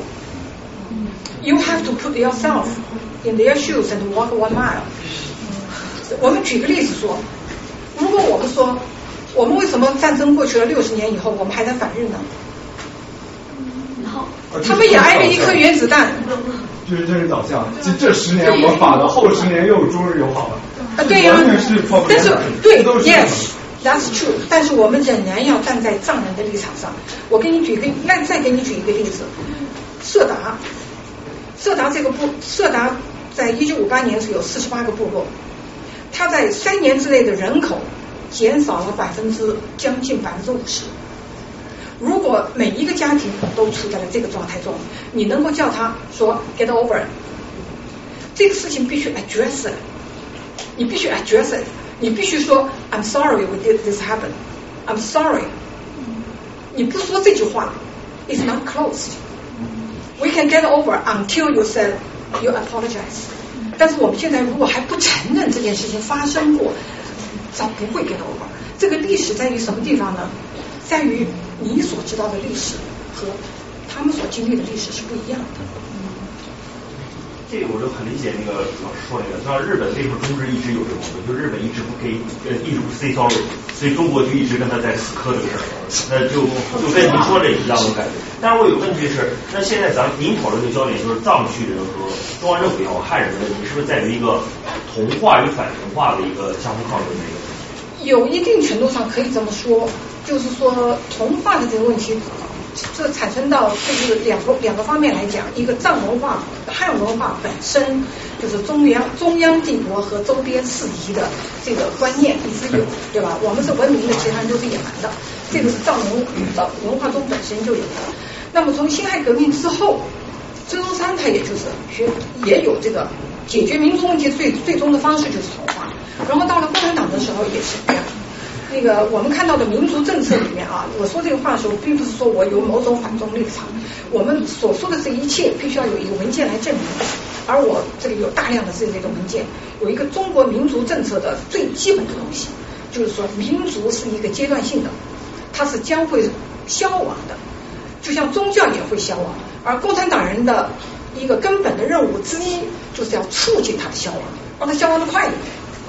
但是现在这个是确实是这样。但是现在有问题，过去来说，比如说共产党党员是没有信不能有信仰，这个是规定的，就是共产党员是唯物主义者，不能有信仰。但是他后面有规定，就是说，那如果你是少数民族，那你可以保留自己固有信仰。那比如说一段时间，对，是可以保留的。保留一段时间，保留一段时间，不是说 you can you can keep your 呃三年五年，他是在一九五十年代的时候，他当时因为全民信仰啊，然后特别这个主要是在藏区和回族地区，确实有过这个规定，可以在这个方面一定程度上的放松，但是。后来又又又推翻。哦，这个我因为我不是官党，然后我不太清楚这个事情，但我只是听说，就是说那其实这个问题存在，也不光存在藏区，像维吾尔区也存在这个问题，像维吾尔的。那种咱们所谓的武装暴动，在很多程度也是一种同化与反同化之间的这种斗争。你也可以从这个角度来看，确实也有。这边有个问题，呃，我没有问题，我就想，我就想，我也不知道这样说对不对啊。然后我也没什么反动立场，我就只是，我听到听到的一些感受，就是我们我们一直在 address 说，呃，汉人就就是我们怎么样，就是给汉汉人对藏人怎么怎么好，给他们再多的空间或怎么样，就让我想到说。那当时英国殖民香港的时候，他也对香港人很好，就可能阶段性的有一些歧视，但是其实 eventually 香港人也很满意，就是 being part of，就是就是英国他也很 proud of，但是也改变不了他是殖民统治的事实啊。所以我觉得，我觉得就是 it sounds like 就是汉人对藏人就是在就是一个殖民统治的，或者 somehow like 我在那个去年在印度的时候，有一个加拿大人跟我说的一句话。Nobody like to be governed by someone else。对，我觉我觉得这是个本质的区别，因为我在 you you me 对不对？对，我觉得本质的立场很大区别，因为我在我在美国大学，我有上过关于就是中就是西藏我呃西藏历史的一些课，然后我就知道就是呃像我在我在国内读我在国内读书的时候啊，看的中央电视台的一些主旋律电视剧啊，包括讲什么活佛，都是我们会我们会强调说我们当初是如何和平解放西藏，我们用了和平用了解放这两个词。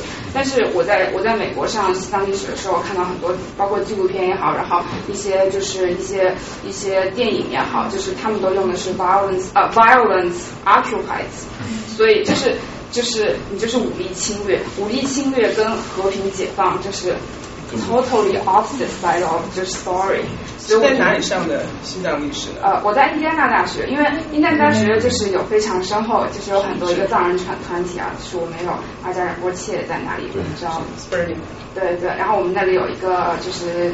Tibetan Mongolia Culture Center，原来是达赖喇嘛的大哥主持的，是他建立的。对对对，然后后来那个仁波切就是他死了之后就那个那个仁波切，对，所以我有我看到这个，所以我就觉得就是 totally opposite side of story，然后立场是完全不一样的，even you talking about the same thing。但是我觉得对于我来讲，呃，因为我是研究者，我给我自己的定位也是研究者，我不是一个 activist。所以对于我来说，任何的立场也是 another story。我要做的是客观的了解事实上发生了什么。我的意思的表述性的现实和真实的现实。什么是 hidden history？什么是 factual history？这里面 history 有很多的层面。我们所知道的 history，history we were told 是一回事，history we learned 是一回事一回事。那么什么叫做 historian's job？就是找出什么是表面的。open 的那个历史，什么是 factual 的历史？它真实发生的历史。然后这里面的工作就就说你会发掘出来的一个历史的真实。比方说，我们回到一个藏族的问题，对于我来说，我不我我所首先听到的藏族的问题，我是说，我们不做价值判断，对还是不对，应该还是不应该，而是为什么人家要独立？那么我是从这个角度去。首先，我给我自己的研究出出发点都是非常简单的。为什么他藏人要流亡？第二个问题是为什么要独立？那么他建立的什么样的事实？是不是有什么东西？I don't know。于是我去发掘，于是我去研究，于是我去十七个难民听觉点采访了将近四百藏人。我去坐在他们的面前，我采访的人里面年纪最大的九十四岁。他在我接受他的采访之后的几天就去世了。他在临终前听说有一个汉人从美国来，想要听他讲一些事情。然后他们家人跟我说他已经坐不起来了，已经他已经不行了。我们已经给他准备好后事了，子女都从世界各地赶回来了。我说那我就不去了。但是第二天我得到消息说这个老人坚持要讲。然后我就带着那个去三里江，我们带着录像机，就带着一个这样的录像机，带着照相机，带着笔记本、录音机，我到他面前去，他 literally 已经坐不起来了，打起了最后一一句话，精神。他跟我说话的时候，他眼神非常空茫，我知道他已经不是在跟我说话，他是对子孙后代。他听说这么多年有一个汉人要来了解这些历史，我 literally 是跪在他面前采访。他说话的时候已经没有中气。我一边采访一边，他他说的话我全部听不清，我只听懂几个字，就是一杠六，就是四水六缸。他们为什么要那什么？最后我的翻译说，那个我没法跟你翻译，我说不用翻译。他不是在对我们说话，他在临终前有些话想说出来。我在那个拉拉克的时候，我去翻译的时候，一个大厅，我去采访的时候，几十个老人坐在我面前，问我很多问题，我在问他们问题。然后有一个老人跟我说：“他说你问了我们很多问题，我只想问你一个问题。他说我听说你是从纽约来的。他说你是我流亡五九年到后现在二零零九年见到的第一个汉人。你到这里来，你为什么要了解这些？我跟他说，我说我很抱歉，我到了印度我才知道我对西藏历史一无所知，我从来不知道发生这种事情。”我说我是个汉人，但是我们汉人不是天生就这样，我们不是天生就没有 emotion，天生没有同情心，天生不懂得别人的苦难，而是我们不知道。而我觉得我有一个责任，我要让我的同胞们知道。在这里面，这个整个的采访过程中，我有无数类似的故事可以说出来。这些东西对于我来讲，如果我说心灵净化不是在一个寺院里面转经，不是我到藏区去看一下蓝天，而是在这些客厅里面，对这些老人的谈话中，让我深刻的反省什么是中国革命，它的意义在哪里。虽然我自己是共产党家庭，我母亲前不久最后一次回家问过我一句话：你为什么要做这些？共产党对你并没有不好。我说这不是共产党的问题，这不是这是我们人性的问题。我们怎么样能够让自己定义为人的问题？Justice，Justice 对别人也对自己。我们怎么样拯救我们自己的问题？我说这个问题它超过我个人，我只是一个 instrument。一定要深入心。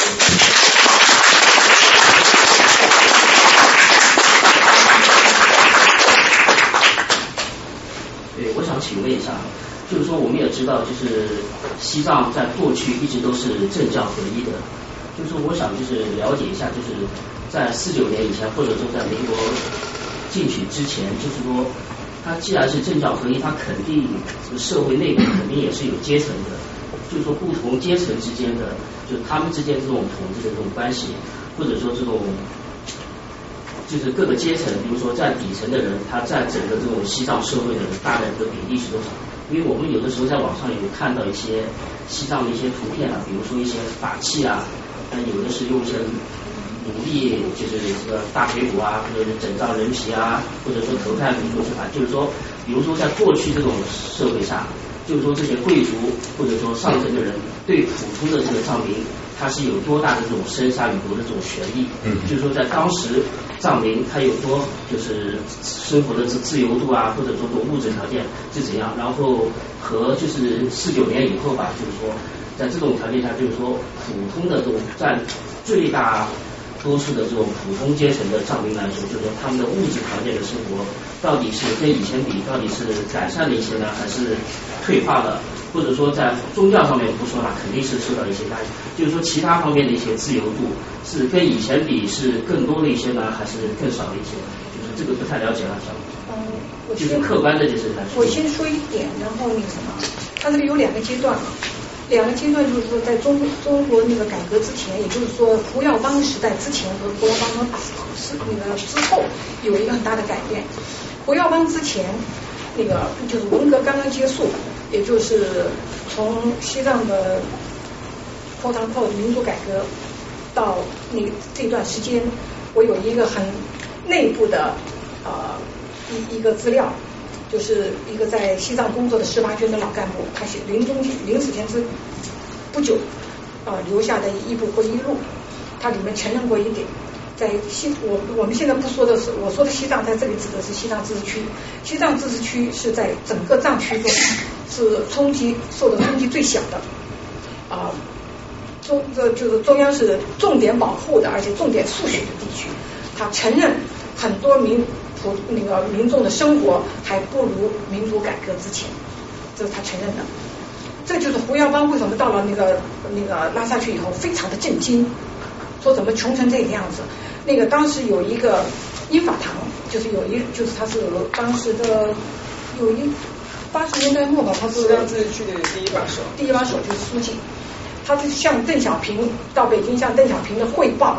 说我们解决了十几万人流流就是流浪讨饭的问题，这个这个是这个可能他都不知道，因为那个都是在他之前。那么在这个之后，呃，在胡耀邦之后是有所改善，他的那个他他是在民众生活上面有一定程度的改改善，但是你说改善的达到很高的程度也很难说。然后呃也要看地区。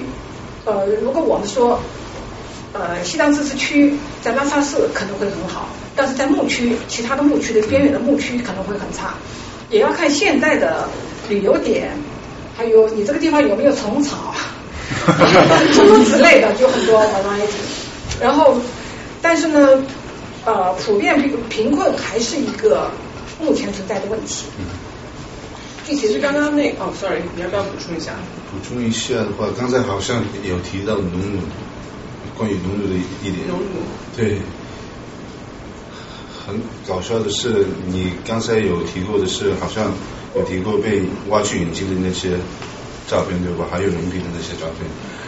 呃，我小的时候在呃小学里面也看到看过那个照片，然后你不知道那个照片里面的那个人本来是一个汉族，他他是一个汉族的间谍来中国，然后被知道的就挖去眼睛，但是挖去眼睛也不是说。呃，挖去眼睛就是呃，算是呃当时的最最酷的酷刑吧，不会被杀掉，不会被杀掉，呃不，没有死刑，对不起，就是那样。我觉得啊 ，debatable which one is worse. Which one is worse? You die is worse, right? No, like this is this is really personal. No, no, no. Okay, let me explain this way. So at that time, in, if you consider yourself in, in that time, um, the way you 就有那种酷刑的方式是有很多的，在西藏西藏西藏区域的话，那个算是 就是挖眼睛算是最酷的酷刑，但是人皮的人皮的那些东西是一概没听过的。就是没有，不是造出来的。这些东西这个你说的那个那两张，你现在网上能找到那个照片。这个照片我其实还对他做进行过一些小小的研究，我追踪他，他其实是同一张照片在各个不同的地方的那个转转转转来转转去，然后也就是说在摧毁了四千多寺院里面找到的就这么两个。然后呢，你说的这个法器啊，这个这些人头骨这些我都见过，它是一种法器。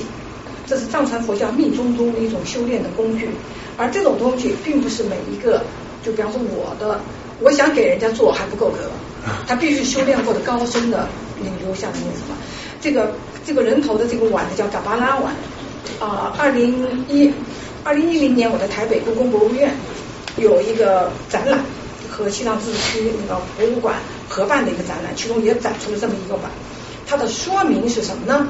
它的说明就跟你在拉萨看见的不一样，它说明的是这是高深的头骨制成的，而你要是在西藏，你会看见的这是农奴的头骨制成。这个这里面也就是说，这里面的有很多的 propaganda，try to justify a lot of things，造成了很多的 miss。后面有一个问题，已经举了很久了。嗯，就是其实刚才就是我感觉讨论了很多，就是关于。official narrative 或者 official discourse 跟 personal narrative 之间的 tension 就是 how our personal narrative is reconstructed by the official narrative you know 然后我其实比较感兴趣的是您刚刚说到就是那个呃 那么在呃四九年之后然后共产党它的一个呃，与他的根本利益相符合的一个态度是说，希望这个民族最最后是同化的。呃，但我们先不去探究说这个理由是什么，比如说可能政治稳定或者他们常有的什么这些。我是想说，那您能不能梳理一下？那除了呃五九年到六一年这个这个秘密的这个宗教改革制度之后，那么从那之后可能一直延续到现在，呃，整个藏区呃整个藏区他们他们的这种 personal narrative，他们是。呃，怎么被这个政治还有这些政策所影响的？就是可不可以稍微梳理一下？因为嗯，刚才也有朋友问到，就是我就是可能对于我们汉人来说，特别是从小被洗脑来说，可能我们觉得现在的政策还蛮好的，就你既保持保持了你的自主性，然后好像呃你也可以融入到我们这个 dominant culture 里面，你可以有更好的生活。但是有一个问题也是说，就是嗯，不好意思，你刚自身加错。然后您刚刚说到就是。呃，现在藏人要有这个独立，更多的是语言跟文化上面，所以我就想到一个民族意识，还有这个民族文化的问题，就是说这些东西被被侵犯，呃，也不叫被侵犯，就是被被改变了多少，就是被这个政策中央方面。这刚刚是几个问题呢？哎，其实就是能不能梳理一下，比如说六一年之后到现在。呃，藏区的这个文化，包括他们的这种 identity，他们是怎么被这个中央政治所影响的一个一个趋势？最大的影响，影响应该很多。呃，六零年之前的话，所有的教育应该是在藏语里面。哪一年以前？六零年。啊，六零年之前应该是。六零年之前主要是那个藏区主要还是寺院教育。对，寺院教，所以全都是用藏语来教的。现在要认识到一个观点，就是现在在西藏的话，呃，西藏的语言就是已经变成一个 second language，所有的所有的所有的 academic 的呃语言都是在语文里面要教的，所以那样的话，呃，刚才有提到要找工作的时候，你语言语文的成绩不好的话，就相当于找不到工作了，然后在。在那样一个环境里面，作为一个要要自己呃怎么说？For for your life, you gotta be considered to to have a job and trying to live, right? When you when you try to live, you you supposed to learn that language, and you can't say I, I want to learn this. And when that time happened, you you're gonna be like, yo, 我我什么都已经没有了。如你你汉语没学到的话，你已经什么都没有了。就是一个乞丐了，就是。我举个例子说，如果你住在拉，如果你住在西藏，啊，然后呢，我想寄，如果你住在西藏，然后你想寄一封信到西藏的另一个地区，你是用什？你的信封是写什么语言？中文。中文。现在中文。也就是说，如果这个地方是你的市区的地方，然后啊。然后呢，我再从这个地方写一封信到，比方说他给他的父母写，从拉萨写封信写到甘南，这封信必须是用这个信封就必须用中文来写。那这个从从我们的感受来看，觉得主要因为你是中国嘛，但是从他的感受来讲，我的文语言就没有意义了，就他就完全被边缘化了。这个感受是像是好像有一个满足就。对，刚刚你问，这个满满族的语文也也好像已经已经都看不到了，是不是？满族还有蒙古的。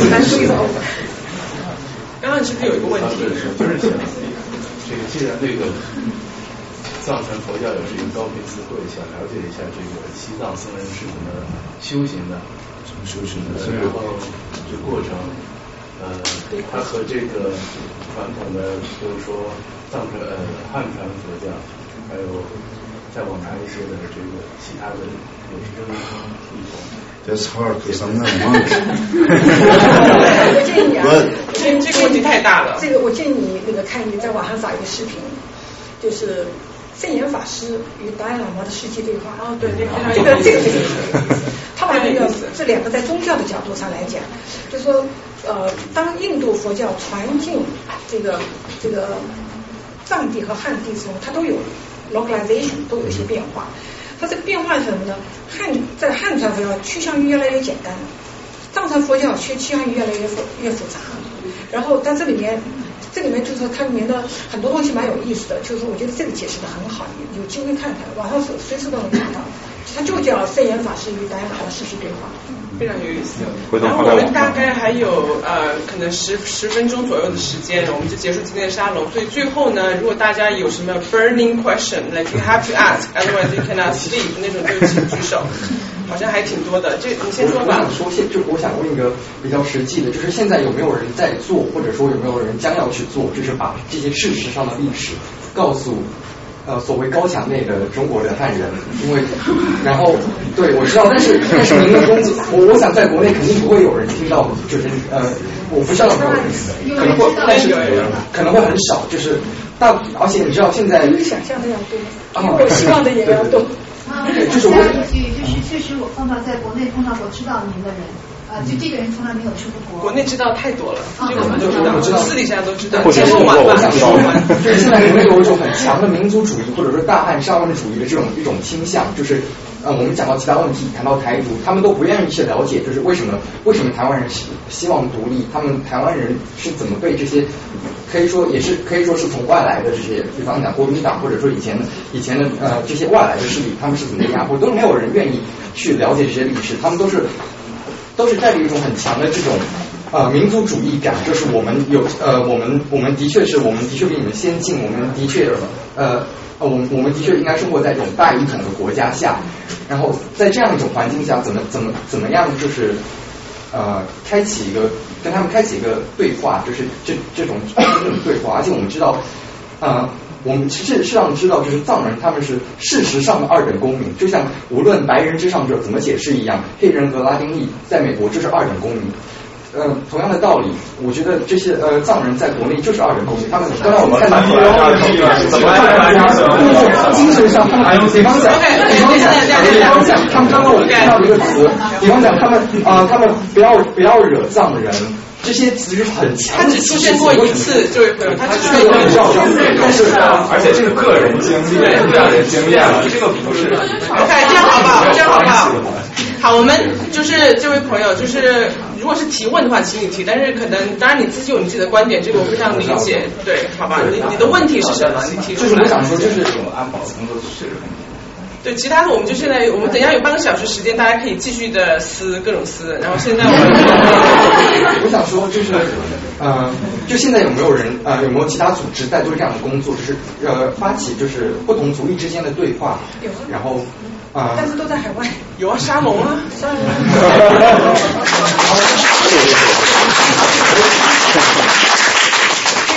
国际汉藏对话今年第三届，我参加了两届，今年本来也得到邀请，但是我今年太忙了没去。这个这个对话是很多的，如果你有兴趣的话，你随时可以就。这里面也是有很多。你可以参入加加入他们的活动，呃，去看看那个，实际上在你们这个层面，你们这个年龄层面，你们之间相相相似的地方远远超过不同的地方。你们很可能听的同样的歌，你们用的同样的手机，你们只是在很有一些方面有说的不同的语言，但是在很多方面你们其实比我们这一代更容易接近，所以我真的希望你们鼓励你们去这个层面，希望重整河山再爱后山。有脚。嗯。啊，这位朋友还没有问过。嗯，我想有一个问题是这样的，就是前面你一直说，就是呃，包括达赖喇嘛和这个所有的这个呃外境外的这个西藏组织都在说要走中间道路嘛。嗯。这件事情就是是由达赖喇嘛所带领的这一个藏人的这个集体提出来的，对吗？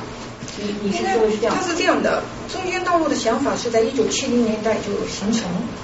然后他正式的宣布是在八八零八十八是，是指的境外的境外的。OK，但是那我想问一个问题是说，就是我并没有看到，就是你比如说吧，有人说台独，但其实是那个共产党和台湾的政府是在交流的。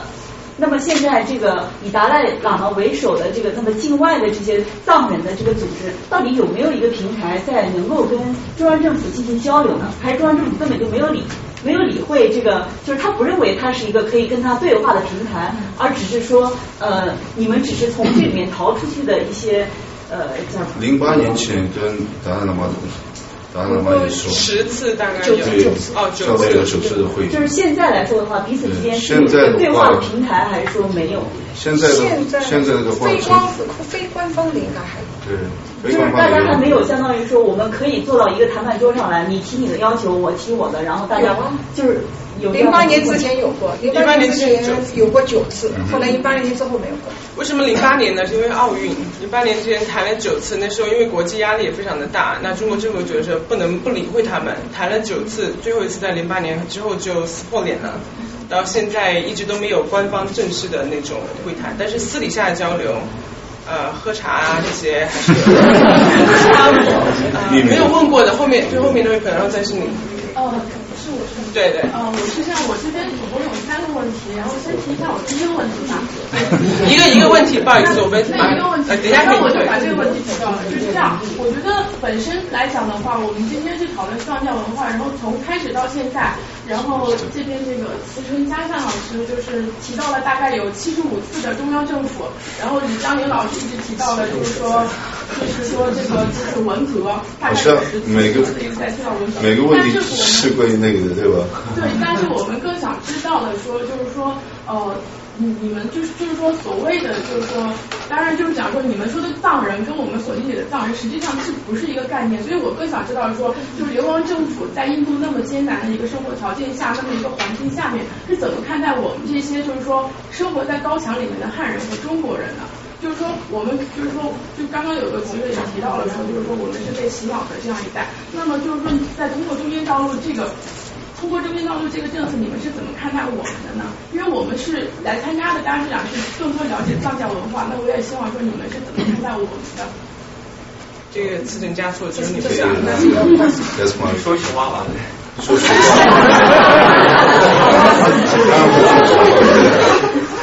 怎么我我说的时候有点像是在骗你的吗？呃，对对，在内的汉人朋友的话，我觉得我觉得中国政府的中国中国政府把中国整个整个地区就是嗯怎么说绑得很紧。虽然你是汉人，也知道的不是那么多。你看，你汉人里面出生的幼幼色事件啊，什么之类的，你你们也在在中国呃境内的时候，应该没听说过。听说过，但是很难很难听到。到我想说，像九五后这一代，可能要到高中到初中之后，在某一次家长辈之间偶尔的对话中才能听到。就是 就是那样，我觉得我 我对。我对汉族呃汉族人民的怎么说啊很有怎么说是有信心，因为人本来就是本性是善的，站在站站的角度是的确就是正义的嘛。然后他们知道的东西越多的话，他们呃想理要理解的也会也会向那个正义的方式会去的。所以怎么说呢？见一面子，就觉得的让呃让在境内的汉人知道知道，I I think it's important to let Chinese people in China in China know the truth. And even even even not only about Tibetan situation, Uyghur situation, and Mongolian situation, everything about China there's so many lies in it. You you got to know about this. I mean, you can't say whatever Chinese uh, CCP said is right because you got you got to hear from other other sources, and when you hear sources, then then you can you know just um, verify by yourself and kind of negotiate within yourself and and trying to convince yourself which one is right. You're gonna find it out. So I feel like to Chinese people. I, I think they have the right to know the truth, and I believe that if we keep trying to let them know the truth, and there's a way we can solve the problem. Okay.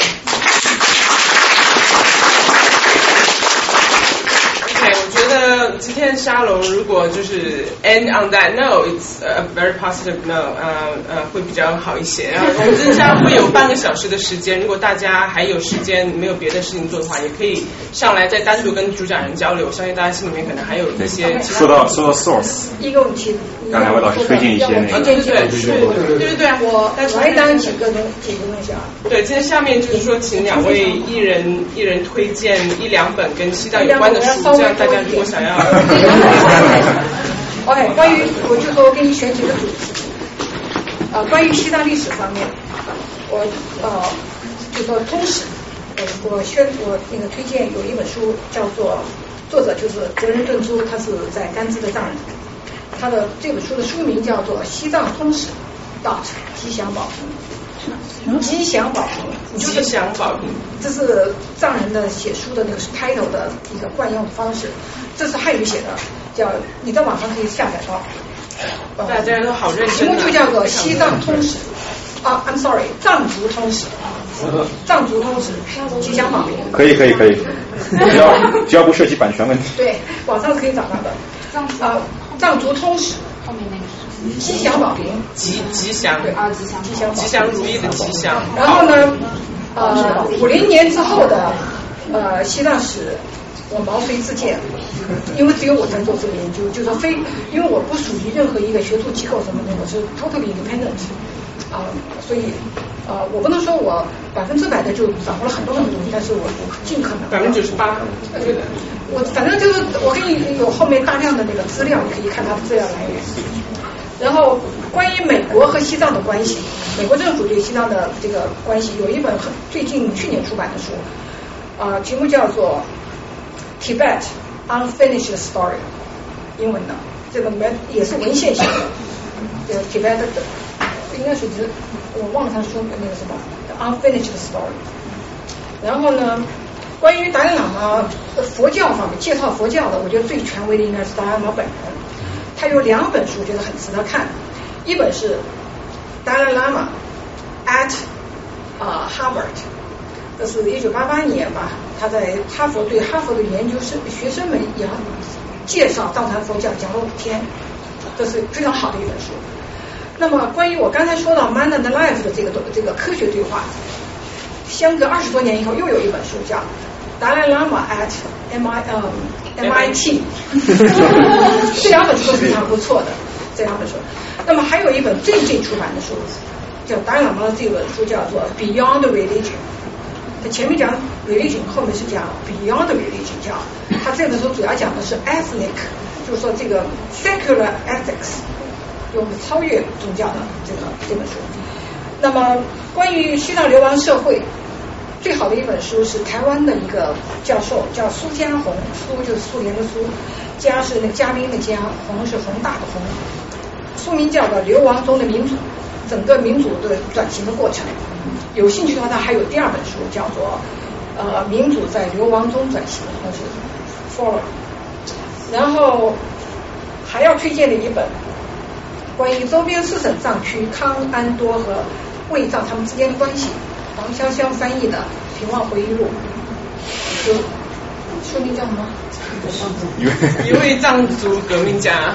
对对，这本书是讲了讲讲了很多很有意思的内幕，这本书不错，就是我的推荐。能简单介绍一下你们有三本书？啊，今天那个李老师三本书都带来了，待会儿大家可以留下来，然后后面应该应该一样带了可能五到十本吧。如果大家有兴趣，可以现场购买。这三本书的侧重是？啊，我主要是历史，我是 historian，我的圈也是 history，。我是我的研究重点是一九五零年之后的当代当代藏史。到目前为止，我的跨度是从五零年到六五年，但是我目前还只到六二年。在六二年，然后第三本书是讲那个藏区逆行，就是我在那个这个旅行的经过，我上面都有我的旅行地图，其中讲了很多是红军时代就是所谓长征，你知道不知道长征的时间三分之二是在藏区，然后在那个时候发生了什么？这里面讲了好多内内的自然史。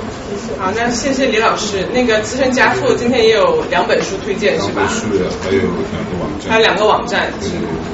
首先，我要谢谢大家来这里，就是谢谢沙龙举办一个这样的会议啊。